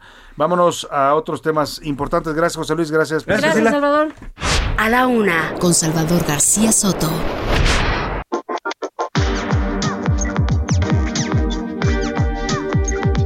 Bueno, pues vamos al tema de la línea 12. Vamos a platicar sobre una denuncia que presentó el despacho Regino y abogados penalistas en conjunto con el colectivo por la seguridad del metro. Anunciaron ayer en conferencia de prensa que van a presentar una denuncia penal en contra del ex jefe de gobierno Miguel Ángel Mancera, de Jorge Gaviño, que fuera director del metro de 2015 a 2018, y de Jorge Jiménez Alcaraz, quien suplió a Gaviño como director del metro. Esto por haber puesto una sobrecarga de rieles y balastros que pudieron influir en el colapso del 3 de mayo, que derivó en la muerte de 26 personas y cerca de 100 heridos. Esta denuncia tiene que ver con las acusaciones que hizo la Fiscalía General de Justicia de la Ciudad de México en contra de 10 exfuncionarios, todos ellos representados por, bueno, una buena parte, cinco de ellos, de los 10 acusados representados por el despacho Regino y Abogados. Y bueno, pues el, el, eh, este abogado ayer aquí nos decía pues que le parece totalmente injusto que solamente se culpe a la administración del señor Marcelo Ebrar y no a la administración de Mancera ni a la actual de Claudia Sheinbaum. Hago contacto para hablar de esta denuncia que anuncian estos abogados en contra de Jorge Gaviño con el diputado local y exdirector del Metro aquí en la Ciudad de México, Jorge Gaviño. ¿Cómo está, diputado? Muy buenas tardes. Salvador, muy buenas tardes y saludo también con afecto al auditorio. Pues, eh, ¿qué dice usted de esta denuncia que anuncia le van a poner en su contra y en contra también del ex jefe de gobierno Miguel Ángel Mancera? Pues, en resumen, es un intento de confundir a la opinión pública, de confundir eh, columnas con curvas, de confundir una parte que se reestructuró, que lo hicimos nosotros, con una parte que se cayó por estar mal construida y que se colapsó.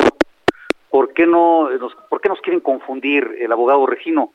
Porque la fiscalía está señalando concretamente a varios de sus clientes como presuntos culpables, señalando precisamente tramos de responsabilidad que no cuidaron, eh, supervisores que no atendieron su trabajo y que las pruebas están a la vista, los dictámenes correspondientes. Por eso quieren hacer cortinas de humo. Esta parte que ustedes repararon, usted menciona eh, eh, que pues ellos acusan que pudo haber sido un tema de sobrecarga de rieles y de, balasto. Eh, ¿Cuál parte fue? ¿Fue la parte colapsada? No, Salvador, mira, primero aclaro que nosotros no trabajamos nada de la reparación de la línea 12 en lo que respecta a las sobrecargas. Esto lo hizo la Secretaría de Obras. eh, nosotros como como Metro nunca trabajamos eso, entonces nos están imputando una cosa que no podemos tener responsabilidad, porque lo hicieron en obras. el Metro no hace obras de ese tamaño, por lo tanto lo hizo la Secretaría de Obras. Segundo lugar, ese tramo que se colapsó no fue atendido en lo que respecta a durmientes nuevos ni rieles nuevos porque es una recta solamente se atendieron las curvas. Entonces ahí también miente el, señor Regino. Y por tercer tema, eh, el señor Regino está confundiendo lo que son las curvas 11 y 12 con las columnas, columnas 12 y 13. Confunde curvas con columnas. Y entre una y otra hay una distancia de, de, más de mil metros. Entonces, estamos hablando de puntos geográficos distintos y el señor eh, quiere confundir precisamente para eh, dar alguna responsabilidad que no existe. Y lo que colapsó fueron las, las columnas, precisamente, estas traves. Lo que, lo que eh, colapsó fue una trave que estaban entre las columnas eh, 12 y 13. Y lo que nosotros arreglamos con un dictamen de Colinas de Buen fueron las curvas eh, 11 y 12 que están pues distantes del punto de, la zona cero, digámoslo así. Claro, ahora eh, usted como exdirector del metro, Jorge Gaviño, le ha dado seguimiento también a este tema, en algún, hemos platicado con usted en, varias ocasiones sobre la investigación de, este, de esta eh, tragedia. Eh, ¿Qué piensa del fallo finalmente de la Fiscalía de Justicia de la Ciudad de México? ¿Le parece un fallo adecuado pensar o decir que solamente todo fue un problema de construcción y que no, pues que se haya descartado de entrada el tema del mantenimiento? Mira, Salvador, este, el dictamen de la Fiscalía solamente se refiere al tramo colapsado, o sea, eh, la Fiscalía no revisó todo el, la línea 12, solamente el, tema colapsado, y lo que encontró la Fiscalía son cosas incontrovertibles. ¿Qué, ¿Qué, encontró? Pues que la soldadura estaba mal puesta, que los pernos Nelson eran menos de lo que se, se decía en el, en el proyecto, que estaban mal colocados geométricamente, que los materiales no eran los adecuados, en fin, son cosas que se pueden comprobar eh, revisando inclusive el propio dictamen, porque ahí están las piezas están los fierros. Entonces, eh, no es un asunto que, podamos echar la culpa de hacia otros temas, porque lo que técnicamente se determina es muy comprobable y es muy eh, es revisable, digamos, es, se puede revisar en cualquier momento. Por eso se le da oportunidad a los implicados de que puedan este, poner sus pruebas y sus excepciones. Claro, tendrán que atender pues esta, esta, este señalamiento concreto que les está haciendo la Fiscalía. Pues vamos a estar pendientes del tema, diputado Jorge Gaviño. Por lo pronto, eh, entiendo usted va a responder si es que llega a presentar esta demanda que anuncia el despacho del señor eh, mm, Regino. Sí, efectivamente, y si, y si es como lo afirmo, de que no tienen elementos y de que están acusando sin pruebas, pues nosotros vamos a proceder también eh, penalmente en contra de los que estén señalando sin probar. Bueno, pues ahí está la respuesta del diputado Jorge Gaviño, exdirector del Sistema de Transporte Colectivo Metro en la Ciudad de México. Le agradezco mucho, diputado, como siempre, el poder haber conversar. Muchas gracias, un abrazo. Muy buenas tardes. Ahí está su posición en respuesta a lo que ayer eh, pues decía y anunciaba eh, Gabriel Regino, que va a demandar penalmente tanto a Jorge Gaviño como al ex jefe de gobierno Miguel Ángel Mancera por estos eh, modificaciones y obras que hicieron en la línea 12. Vamos rápidamente hasta Guadalajara porque ya le platicaba una buena noticia, pues siempre la Feria Internacional del Libro es una un evento de los eh, el evento cultural quizás más importante que tenemos en México junto con eh, el Festival Cervantino que por cierto está llevando a cabo en estos momentos en Guanajuato, pero la FIL pues siempre convoca a, una industria editorial de todo el mundo, a, gente de todos los lados que pues que viene a visitar esta feria. Ahora le voy a platicar cómo va a ser la FIL allá en Guadalajara, pero antes me voy a conectar a Houston, Texas con Eduardo Campos, periodista mexicano, para que nos hable de este milagro que ocurrió hoy. Ya le contaba, un avión se desplomó en las inmediaciones del, en las inmediaciones del aeropuerto de Houston, Texas, y, bueno, la buena noticia es que 21 pasajeros se salvaron. Lalo, te saludo con gusto allá en Houston. Buenas tardes. Salvador, ¿cómo estás? Buenas tardes, te saludo. Así es, esto fue gracias, como bien lo mencionas, a la habilidad, a la pericia y a las horas de vuelo de un capitán que estaba conduciendo un avión charter que estaba despegando de, Houston, de un aeropuerto particular, de un aeropuerto ejecutivo de Houston, y no alcanzó a tomar la suficiente altura y cayó unos metros adelante de, la terminal aérea, ya cuando había eh, tomado algo de altura, cayó, se, eh, se, incendió, se partió incluso en dos la, la aeronave y milagrosamente lograron salir las 21 personas caminando, las 19 personas de la del, que iban como pasajeros y el piloto y el copiloto. Increíblemente sucedió esto, solamente hay una persona que reporta algunos dolores en la espalda. Esto fue todo, Salvador. No sucedió absolutamente nada más. Por fortuna, esto fue en el aeropuerto ejecutivo de Texas, en Wells, para pues, ser concreto. Pues qué, noticia. Muchas gracias, querido Lalo. Qué noticia de verdad. Superpiloto, como dices tú, con una gran habilidad pudo eh, pues salvar eh, a la vida de estos pasajeros e incluso pues la propia. Así es que es una buena noticia, sin duda. Más de estas queremos dar todos los días, Lalo. Te mando un abrazo hasta Houston, Texas y gracias por tu reporte. Muchas gracias. Ahí está, eh, pues importante este tema, ¿no? Todos salieron ilesos y caminando, dice Lalo. Y la imagen se la estoy compartiendo en este momento en arroba ese García Soto el video para que vea cómo quedó el avión, partido en dos, como decía Lalo, totalmente incendiado. Pero afortunadamente los 21 pasajeros y la tripulación salvaron la vida. Más milagros de esos necesitamos en este mundo. Vámonos a la pausa con La Cuca, esta banda de Guadalajara con Señorita Cara de Pizza. Y ya vuelvo con usted con más información aquí en A la Una. Es una cara, es una pizza, es la señorita Cara de Pizza como apreciar una obra de arte. Picasso la tendría como único estandarte.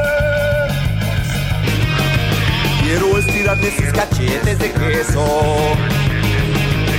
En su boquita de pimiento yo quiero darle un beso. Señorita. Estás escuchando A la Una con Salvador García Soto. Regresamos. Ya estamos de vuelta con A la Una con Salvador García Soto. Hola amigos del Heraldo Radio. Vallarta Nayarit Gastronómica, el mejor evento gastronómico de Latinoamérica en su tercera edición ininterrumpida, se engalana al recibir encabezando el cartel a la gran chef mexicana Daniela Soto Inés, galardonada en 2019 como la mejor chef del mundo por la firma 50 Best Mundial. Estrellas Michelin, Master Chefs, Master Sommeliers, Show Cooking, catas premium, talleres gourmet, cenas maridaje, comidas de diferentes estados invitados, por supuesto, cenas de embajadores, estilo de vida, formación, degustaciones, seis estados participantes, España como país invitado, El Paso, Texas como destino internacional, Tequisquiapan y Bahía de Banderas, todo en un solo evento Vallarta Nayarit Gastronómica 2021. Es imperdible, amigos, del 28 al 31 de octubre. Visiten nuestra página Vallarta Nayarit Gastronómica. Regresamos contigo, Salvador García Soto. A la una, con Salvador García Soto. Bienvenido a tu dosis de buenas noticias. Mi nombre es Soy la Alegría.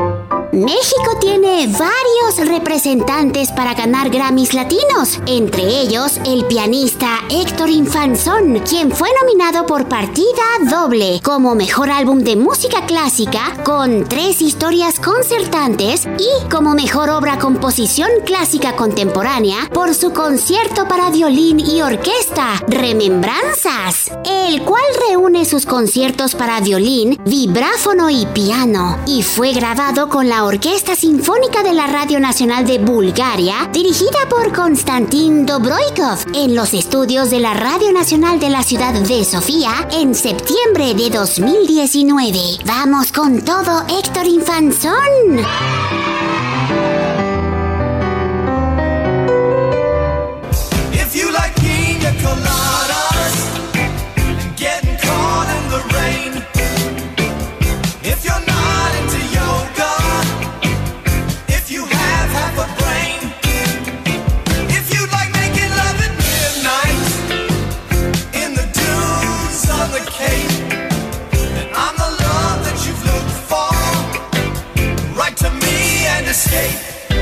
Dos de la tarde con 32 minutos. Regresamos aquí en A la Una. Estamos escuchando al señor Rupert Holmes cantando Escape. También la conocimos como If You Like Piñas Coladas. Si te gustan las piñas coladas, allá por el año del 79 sonaba esta canción. Bueno, pues habla de la piña, que es un alimento bastante saludable y ya preparadita como piña colada, pues también no es tan saludable, pero bueno, sí saludable si la tomas sin exceso, ¿no? Ya sabe, todo con exceso, nada con medida. No, al revés, perdóneme. perdóneme. Al revés. No, ya ando haciendo yo haciendo contra, contra propaganda. No. Todo con medida, nada con exceso, hablando de piñas coladas. Vámonos, si le parece, a otros temas importantes. Bueno, escuchemos un poco más de las piñas coladas. If you like pina coladas and getting caught in the rain, if you're not into yoga, A la una, con Salvador García Soto. Ya hasta se me antojó, oiga, una piña colada, ¿eh? así fresquita, ya sabe qué ricas son. Pero bueno, vámonos al tema de la Feria Internacional del Libro. Hace un rato le comentaba que ya se, pues ya habíamos confirmado la realización de esta feria y hoy se dan a conocer detalles sobre su formato híbrido, eh, híbrido en el sentido de que va a tener una parte presencial, pero también una parte virtual. Es la edición número 35 de esta Feria Internacional del Libro de la FIL de Guadalajara que se ha vuelto, le decía yo, pues una de las ferias más importantes en la industria editorial en el mundo pero también uno de los eventos culturales más significativos que se realizan en México y en Latinoamérica. Va a realizarse del 27 de noviembre al 5 de diciembre y Mayeli Mariscal, a quien saludo con gusto allá en la capital Tapatía, nos da los detalles. ¿Cómo estás Mayeli? Buenas tardes. Muy bien, Salvador. Muy buenas tardes. Buenas tardes también a todo el auditorio. Pues esta FIL eh, será un formato híbrido y también eh, pues presencial y digital van a ser las actividades. Se estima que sean 255 expositores de 27 países quienes estarán eh, presentes, el 54% eh, respecto al 2019, es decir, 54% de estos expositores estuvieron en el 2019 y vendrán este año, tendrán 10 mil metros cuadrados de exposición. Y bueno, para facilitar y evitar justamente las aglomeraciones, se plantean dos turnos de entrada de 9 de la mañana a 2 de la tarde y de 4 de la tarde a 9 de la noche durante los nueve días de la feria, con lo cual eh, pues se permitirá evitar justamente el que pueda haber muchas personas que se pueda eh, tener con tiempo también desintoxicación de espacios.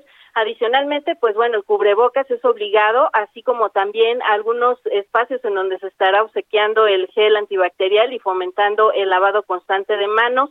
También, pues bueno, los aforos eh, en las actividades literarias, lo que son presentaciones de libros, charlas, homenajes, seminarios, será el 50% y la entrada general a la expo se limitará a 12.500 personas por turno, es decir, suma 25.000 eh, máximo por día.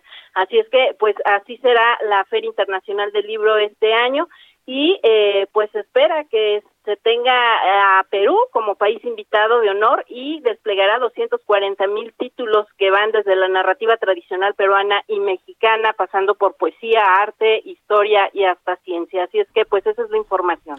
Pues vaya, un evento como siempre importante y es el evento en Guadalajara cada año. Eh, mucha gente acude de todas partes del mundo, de todas partes del país, así es que estaremos muy pendientes, Mayeli Mariscal, y esperemos que nos podamos ver por allá, que podamos transmitir nuevamente este programa desde la FIL como lo hicimos hace un año. Te mando un abrazo, gracias Mayeli. Abrazo a todos. Excelente Muy buena día. tarde. Ahí está la FIL de Guadalajara. Oiga, el presidente López Obrador está eh, en este momento men- subiendo un mensaje a su cuenta de Twitter, una condolencia para el ingeniero Cuauhtémoc Cárdenas. Dice textual, el presidente de México, lamento muchísimo el fallecimiento de la señora Celeste Batel, mujer sencilla, comprometida y solidaria.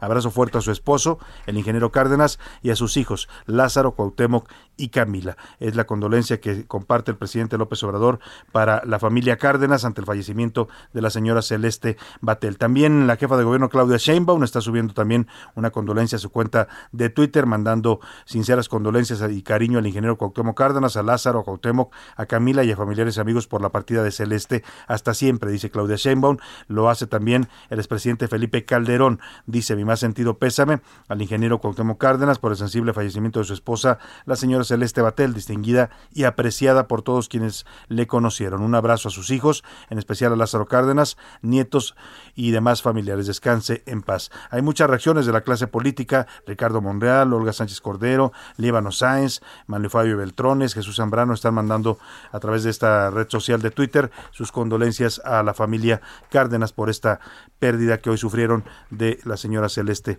Batel. Vamos a otros temas importantes. Vamos hasta Nuevo León.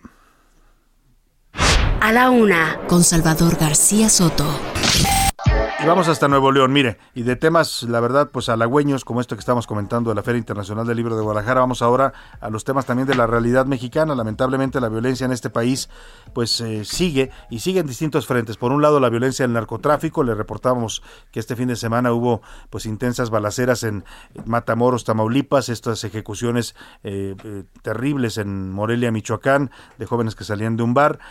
Y ahora, pues, esto que esta otra otra cara de esta violencia. Mire, eh, mucha gente se pregunta se pregunta por qué se ha incrementado también la violencia en México y tiene que ver con, con este fenómeno del narcotráfico. Es un fenómeno que va impactando a todas las esferas de la sociedad. Primero, porque aumentan el consumo de drogas en las ciudades a donde llegan los narcotraficantes y las controlan. Luego, porque pues eh, se enfrentan por territorios, ¿no? Y viene este control de plazas y luego las disputas entre grupos, entre rivales, los jóvenes del sicariato, pero también impacta al ámbito familiar. También llega a impactar ese ámbito en la medida que también se introducen elementos nuevos en la dinámica familiar. Y esto que le vamos a platicar es una historia de estas de violencia familiar dolorosa. El fin de semana en Nuevo León, Brandon, de 23 años, era un padre de familia, cometió un multihomicidio. Asesinó a su esposa, a sus dos hijas, a su madre y a su padrastro después se entregó a las autoridades. Platícanos, Daniela García, te saludo con gusto allá en Monterrey. Muy buenas tardes, Daniela. Salvador, muy buenas tardes. Para informarte que este pasado fin de semana se registró un asesinato múltiple que ha preocupado a los habitantes de Nuevo León. Se trata de un hombre de 23 años que asesinó a su esposa e hijos de 4 a 6 meses de edad y otra de 4 años, así como a su madre y a su padrastro. Se trata de Brandon N., quien se entregó la tarde de este domingo a policías del municipio de San Pedro, Garza García, quienes estaban en un estacionamiento de una tienda comercial y confesó que había terminado con la vida de todos los integrantes de su familia. Lo que comentan los vecinos es que pasó la noche con los cuerpos escuchando música y finalmente el domingo por la tarde se entregó a las autoridades. Según se ha informado, el hombre acababa de salir de un centro de rehabilitación y los vecinos reportaron que escucharon gritos la noche del sábado. Pero aunque pidieron apoyo de las autoridades, no fue sino hasta el siguiente día cuando se conoció finalmente el hecho. Es la información que tenemos sobre este lamentable hecho en el estado de Nuevo León este pasado fin de semana, Salvador. Muy lamentable, Daniela, este tipo de historias duelen, duelen porque pues reflejan dinámicas, eh, le decía yo, que tienen que ver con todo el fenómeno de violencia que está viviendo en México y que no podemos aceptar ni normalizar. ¿eh? Mucha gente se resigna, ya dice, no, pues es que así están las cosas, ¿no? Hay que seguir denunciándolo, hay que seguir hablando de esto porque no es normal que vivamos estos niveles de violencia en un país como este. Y mire, otro caso que le voy a presentar parecido ocurrió también en la región de la Costa Chica de Guerrero. Julio César N. es investigado por la Fiscalía Estatal como probable responsable del delito de feminicidio en contra de sus dos hijastras a quienes les habría disparado. Carlos Navarrete, corresponsal allá en Guerrero, cuéntanos esta historia. Buenas tardes. Así es, Salvador, informarte que la Fiscalía General de Guerrero emprendió un operativo de búsqueda para detener a Julio César N., un hombre acusado de matar a balazos a las dos hijas de su concubina y dejar a esta herida de gravedad. El doble feminicidio ocurrió en un domicilio de la colonia San José, en el municipio de Ayutla de los Libres, en la Costa Chica de Guerrero. A través de un breve comunicado, la Fiscalía General dio a conocer que inició la investigación correspondiente por los delitos de feminicidio e intento de feminicidio. La versión de las autoridades establece que Julio César se encontraba discutiendo con su concubina en el domicilio que ambos habitaban, momento en el que las dos hijas de la mujer, al ver que el hombre pretendía agredirla, intentaron defenderla, lo que ocasionó que fueran privadas de la vida por arma de fuego, mientras que su madre quedó lesionada de gravedad. Ante esto, la Fiscalía ya desplegó un operativo de búsqueda y localización en la región de Costa Chica para dar con el paradero del probable responsable y llevarlo ante la autoridad correspondiente. Salvador, hasta aquí mi reporte. Buenas Gracias, tardes. Carlos Navarrete. Esperemos que atrapen a este eh, doble feminicidio. Mató a las dos jovencitas que lo único que querían hacer era defender a su madre de la violencia de este, de este padrastro. Oiga, eh, vamos a Veracruz rápidamente porque hace eh, ya se ya ya se resolvió, pero se vieron escenas de pánico en una sucursal bancaria de BBVA allá en Cerro Azul, Veracruz. Es por cierto el, el municipio donde era originario Carlos Hermosillo, es originario el gran jugador Carlos Hermosillo de Cerro Azul, porque entró un ladrón a una sucursal, pero al verse atrapado, pues tomó de rehén a una persona, a un cliente que estaba en la sucursal. Hubo momentos de tensión, pero afortunadamente parece que ya logró ser liberada este este rehén. Vamos contigo, Juan David Castilla, platícanos allá en Veracruz. Buenas tardes. Buenas tardes, Salvador. Así es, efectivamente se registró un robo con violencia en una sucursal de BBVA eh, en el centro del municipio de Cerro Azul, esto en la zona norte del estado de Veracruz. Trabajadores y usuarios de este banco fueron sorprendidos por un grupo de personas armadas que irrumpió en la sucursal para llevar a cabo un asalto. Sin embargo, cuando elementos de la Guardia Nacional y Policía Estatal llegaron al lugar para coordinar la zona, tomaron como rehenes a las personas que se encontraban dentro del edificio. Se sabe que los delincuentes amenazaron con detonar una bomba dentro del inmueble que se encuentra frente al Parque Primero de Mayo. Derivado de este operativo de seguridad, Salvador, desplegado por fuerzas de los tres niveles de gobierno, se logró la liberación de una persona que había sido privada de su libertad y también el rescate de ocho rehenes. Decirte que participaron elementos de Fuerza Civil, también de la Unidad Especializada en Combate al Secuestro, de la Secretaría de la Defensa Nacional, Guardia Nacional, Policía Ministerial y Municipal. En este momento ya se ha calmado este asunto, toda vez que ya fueron liberadas las personas que se encontraban al interior de este edificio, Salvador. Bueno, pues buena noticia, sin duda, que salieron ilesos estos rehenes allá en este asalto bancario en Cerro Azul, Veracruz. Gracias por tu reporte, Juan David. Excelente tarde, hasta luego. Muy buena tarde. Oiga, vamos a platicar de otro tema importante. Este domingo pasado, 17 de octubre, y por eso lo estamos retomando hoy, se cumplieron 68 años de que se aprobó el voto femenino en México. Antes de esta fecha, pues las mujeres no podían votar en este país. Fue en el gobierno del presidente Adolfo Ruiz Cortines cuando se autorizó legalmente y constitucionalmente que las mujeres también tuvieran derecho al voto. México se tardó, ¿eh? porque en otros países el voto femenino ya se había dado en varias partes del mundo desde los años eh, 20, 30, acá tardamos hasta pues en los 50 que se diera este voto femenino. Y es un hecho importante, hubo un evento importante conmemorando esta fecha en, en, el Tribunal Electoral del Poder Judicial de la Federación, asistieron varios personajes importantes, la consejera presidenta del INAI, Blanca Lilia Ibarra, la ministra de la Suprema Corte, Yasmín Esquivel, la presidenta del Senado, Olga Sánchez, y estuvo encabezando también estos, estas conmemoración la magistrada Mónica Soto, magistrada del Tribunal Electoral del Poder Judicial de la Federación, a quien tengo el gusto de saludar esta tarde en la línea telefónica para que nos platique de este evento y de esta importante conmemoración. ¿Cómo está, magistrada? Muy buenas tardes. ¿Qué tal, Salvador? Muchísimas gracias y gracias por la oportunidad y por visibilizar este este eh, evento del cual ya hiciste mención y sobre todo visibilizar lo que ha sido la lucha de las mujeres por ejercer sus derechos políticos de, de votar y de ser votadas y de por supuesto integrar todos los cargos de poder público también en nuestro país.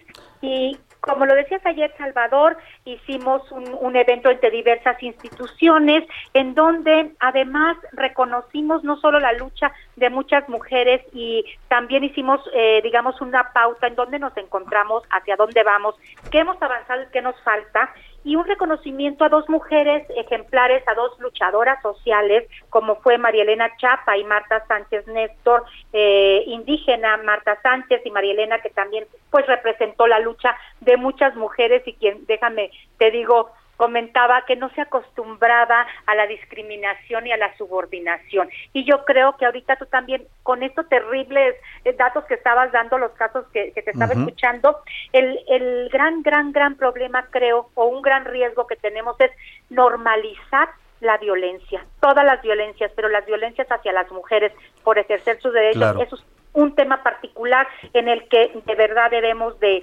estar eh, visibilizando y no acostumbrarnos ni normalizar. Sin duda, magistrada, porque decíamos en estos 68 años desde que se autorizó el voto femenino en todo el país, pues hemos avanzado mucho, ya lo mencionaba usted, ahora hay eh, obligación de paridad de género para los cargos de elección popular, eh, ahí vemos también un avance importante en los gabinetes de los poderes ejecutivos, pero lamentablemente pues esta situación de violencia se ha agudizado también, no es nueva, pero ha tomado dimensiones eh, pues muy preocupantes en nuestro país. Fíjate que ha habido como una ecuación eh, terrible, una, una ecuación espeluznante que es mientras más mujeres al poder, más violencia hacia ellas, ¿no? Entonces, bueno, creo que esto es algo que tenemos que atender las instituciones eh, del Estado mexicano para, pues, por supuesto, no solo prevenirla, sino sa- sancionarla y además erradicarla. Si bien es cierto, Salvador, hace 68 años las mujeres votaban apenas por primera vez, ¿no? Empezaba su reconocimiento a su derecho. Hace 68 años no había gobernadoras, no había diputadas, senadoras, alcaldesas, ¿no? No había presupuestos para mujeres, no había eh, una, un juzgamiento con perspectiva de género, no había tantos avances que hoy tenemos sin embargo, lo que sigue habiendo lamentablemente es la violencia hacia las mujeres por ser mujeres y por el acce- querer acceder al poder. Se nos sigue cuestionando por qué quieres el poder cuando a los hombres jamás se les pregunta para qué quieren llegar al poder, ¿no? Entonces, bueno, creo que estos son parte de los retos en los que coincidimos el día de ayer. Todas las participantes tuvimos también mesas integradas con exgobernadoras, senadoras, eh, mujeres que estuvieron participando en los procesos electorales desde la interseccionalidad, es decir, mujeres indígenas, mujeres afrodescendientes, mujeres con discapacidad, todas lamentablemente coincidieron que en su camino han sido violentadas de alguna o de otra manera. Claro. Y quiero quiero comentarte también que algo importante es que a las mujeres les sale muy caro defenderse. Hay un fenómeno en donde eh, las mujeres se están autoorganizando como defensoras de los derechos políticos de las otras mujeres. Y me parece que ahí estamos en una deuda, las instituciones, para ampliar lo que es formalmente facilitar el acceso de las mujeres a, eh, a, a- a la justicia. Exacto, ¿no? Entonces aquí las mujeres en redes sean de alguna manera yo eh, eh, eh, he dicho que es como un fenómeno como de autodefensas, ¿no? Entonces no les toca la carga a las mujeres además de ser ellas las que se tengan que defender. Las instituciones tenemos que darle la pauta para facilitar el acceso a la justicia. Y en eso eh, te quiero comentar que también el magistrado presidente del Tribunal Electoral del Poder Judicial de la Federación, el magistrado Reyes Rodríguez Mondragón, pues ha sido eh, muy, muy eh, convencido siempre de eh, favorecer en lo que nos toque a nosotros del acceso a la justicia y juzgar con perspectiva de género el camino de las mujeres para acceder sin violencia a él.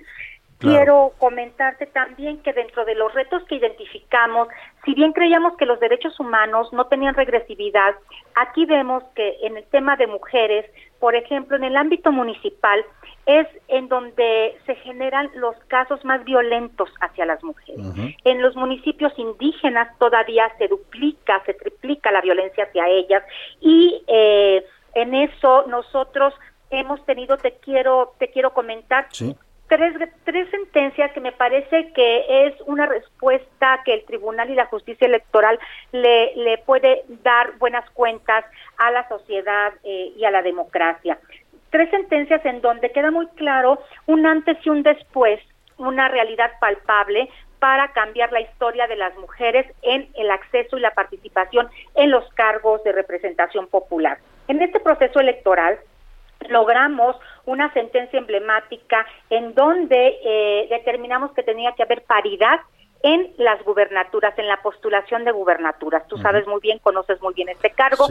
Y en un solo proceso electoral, en seis meses, se logró que seis mujeres Sí, a- fueran a gobernar. Algo histórico en este país, ¿no? Exacto, porque tiempo. históricamente, desde 1953 hasta esta fecha, solamente siete mujeres habían sido electas como gobernadoras Sí. y dos más habían sustituido un periodo. Y en un solo proceso, con una visión maximizadora del derecho de las mujeres y de la democracia paritaria, pudimos lograr que seis mujeres llegaran a gobernar. Otra sentencia, que es otro gran criterio, es lograr la paridad perfecta en la Cámara de Diputadas y de. Diputados. Nunca más vamos a poder entender la paridad con una mujer menos de la Sí. mitad, ¿no? Como, Sí. como ya se había pensado. Entonces, hoy tenemos en la Cámara de Diputadas y Diputados 250 mujeres y 250 hombres. Y otro criterio de verdad que me parece que tiene que ver también conjunta, lo que es no solo la lucha de las mujeres, sino también evidencia la discriminación y la violencia, es este criterio, bueno, este asunto en el que determinamos por primera vez, por primera vez, Salvador, anular una elección en un municipio indígena, por cierto, por violencia hacia una mujer.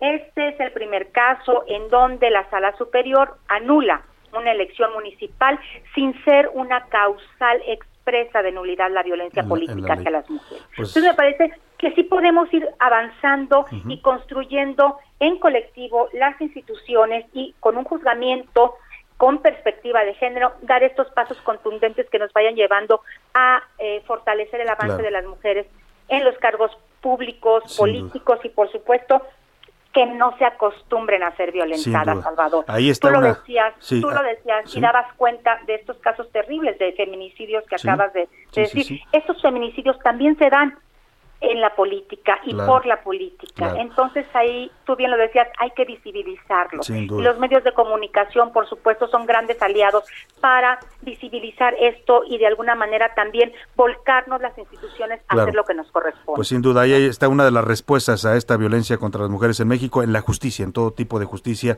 para que no haya impunidad en este tema. Le agradezco mucho, magistrada Mónica Soto, el, por haber Salvador, compartido con nosotros estos temas. Un gran aliado. Muy buena tarde. Es la magistrada del Tribunal Electoral del Poder Judicial de la Federación. Vámonos rápidamente a los deportes con el señor Oscar Mota. Ya estamos empujando. Les van a decir, ¿Qué pasó con ese borrego?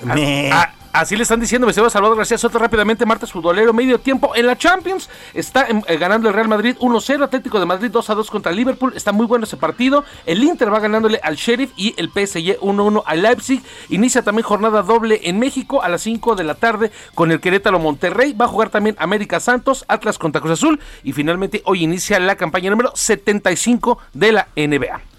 Importante, sin duda, Oscar Mota. ¿Qué otro tema traes por ahí? Pues rápidamente lo del asunto te- que quería platicar una investigación, sé lo que 2000 niños en Monterrey se llaman Dorlan y 249 Nahuel. Esto por Dorlan Pavón, jugador del Monterrey, y por Nahuel Guzmán. ¿Dos mil niños Dorlan? De llaman, y también por ahí hay 12 que se llaman Sodayar, que es rayados al revés, o Sergit, que es tigres al revés. Sodayar, Sodayar. como los rayados. Exacto, y, y Sergit, que son tigres al Sin revés. duda, Oh, Monterrey bueno. es una ciudad futbolera. ¿no? Les gusta el una de las fútbol, sin aficiones lugar a duda. más apasionadas en, en México, sin duda. Sin lugar a Los dudas. regiomontanos, les mandamos un abrazo a todos los que nos escuchan allá en el Heraldo Radio de Monterrey. Pues así llegamos al final de este programa, muy contentos y muy agradecidos por su atención. A nombre de todo este equipo, Priscila Reyes en el entretenimiento y la producción de este programa, José Luis Sánchez en la coordinación de información, Laura Mendiona en la coordinación de invitados, en la redacción Milka Ramírez, Iván Márquez, también está Diego Gómez y Miguel Zarco. Aquí en cabina, nuestro eh, asistente de producción Rubén Cruz y a Javi Báez, eh, Oscar Mota en los deportes, por supuesto, pero sobre todo a usted. Le deseo que pase una excelente tarde, provecho,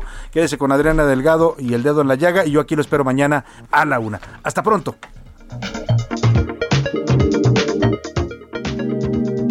Termina A la Una con Salvador García Soto.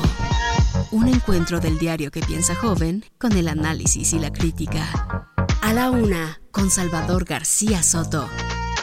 De lunes a viernes de 1 a 3 de la tarde. Heraldo Radio.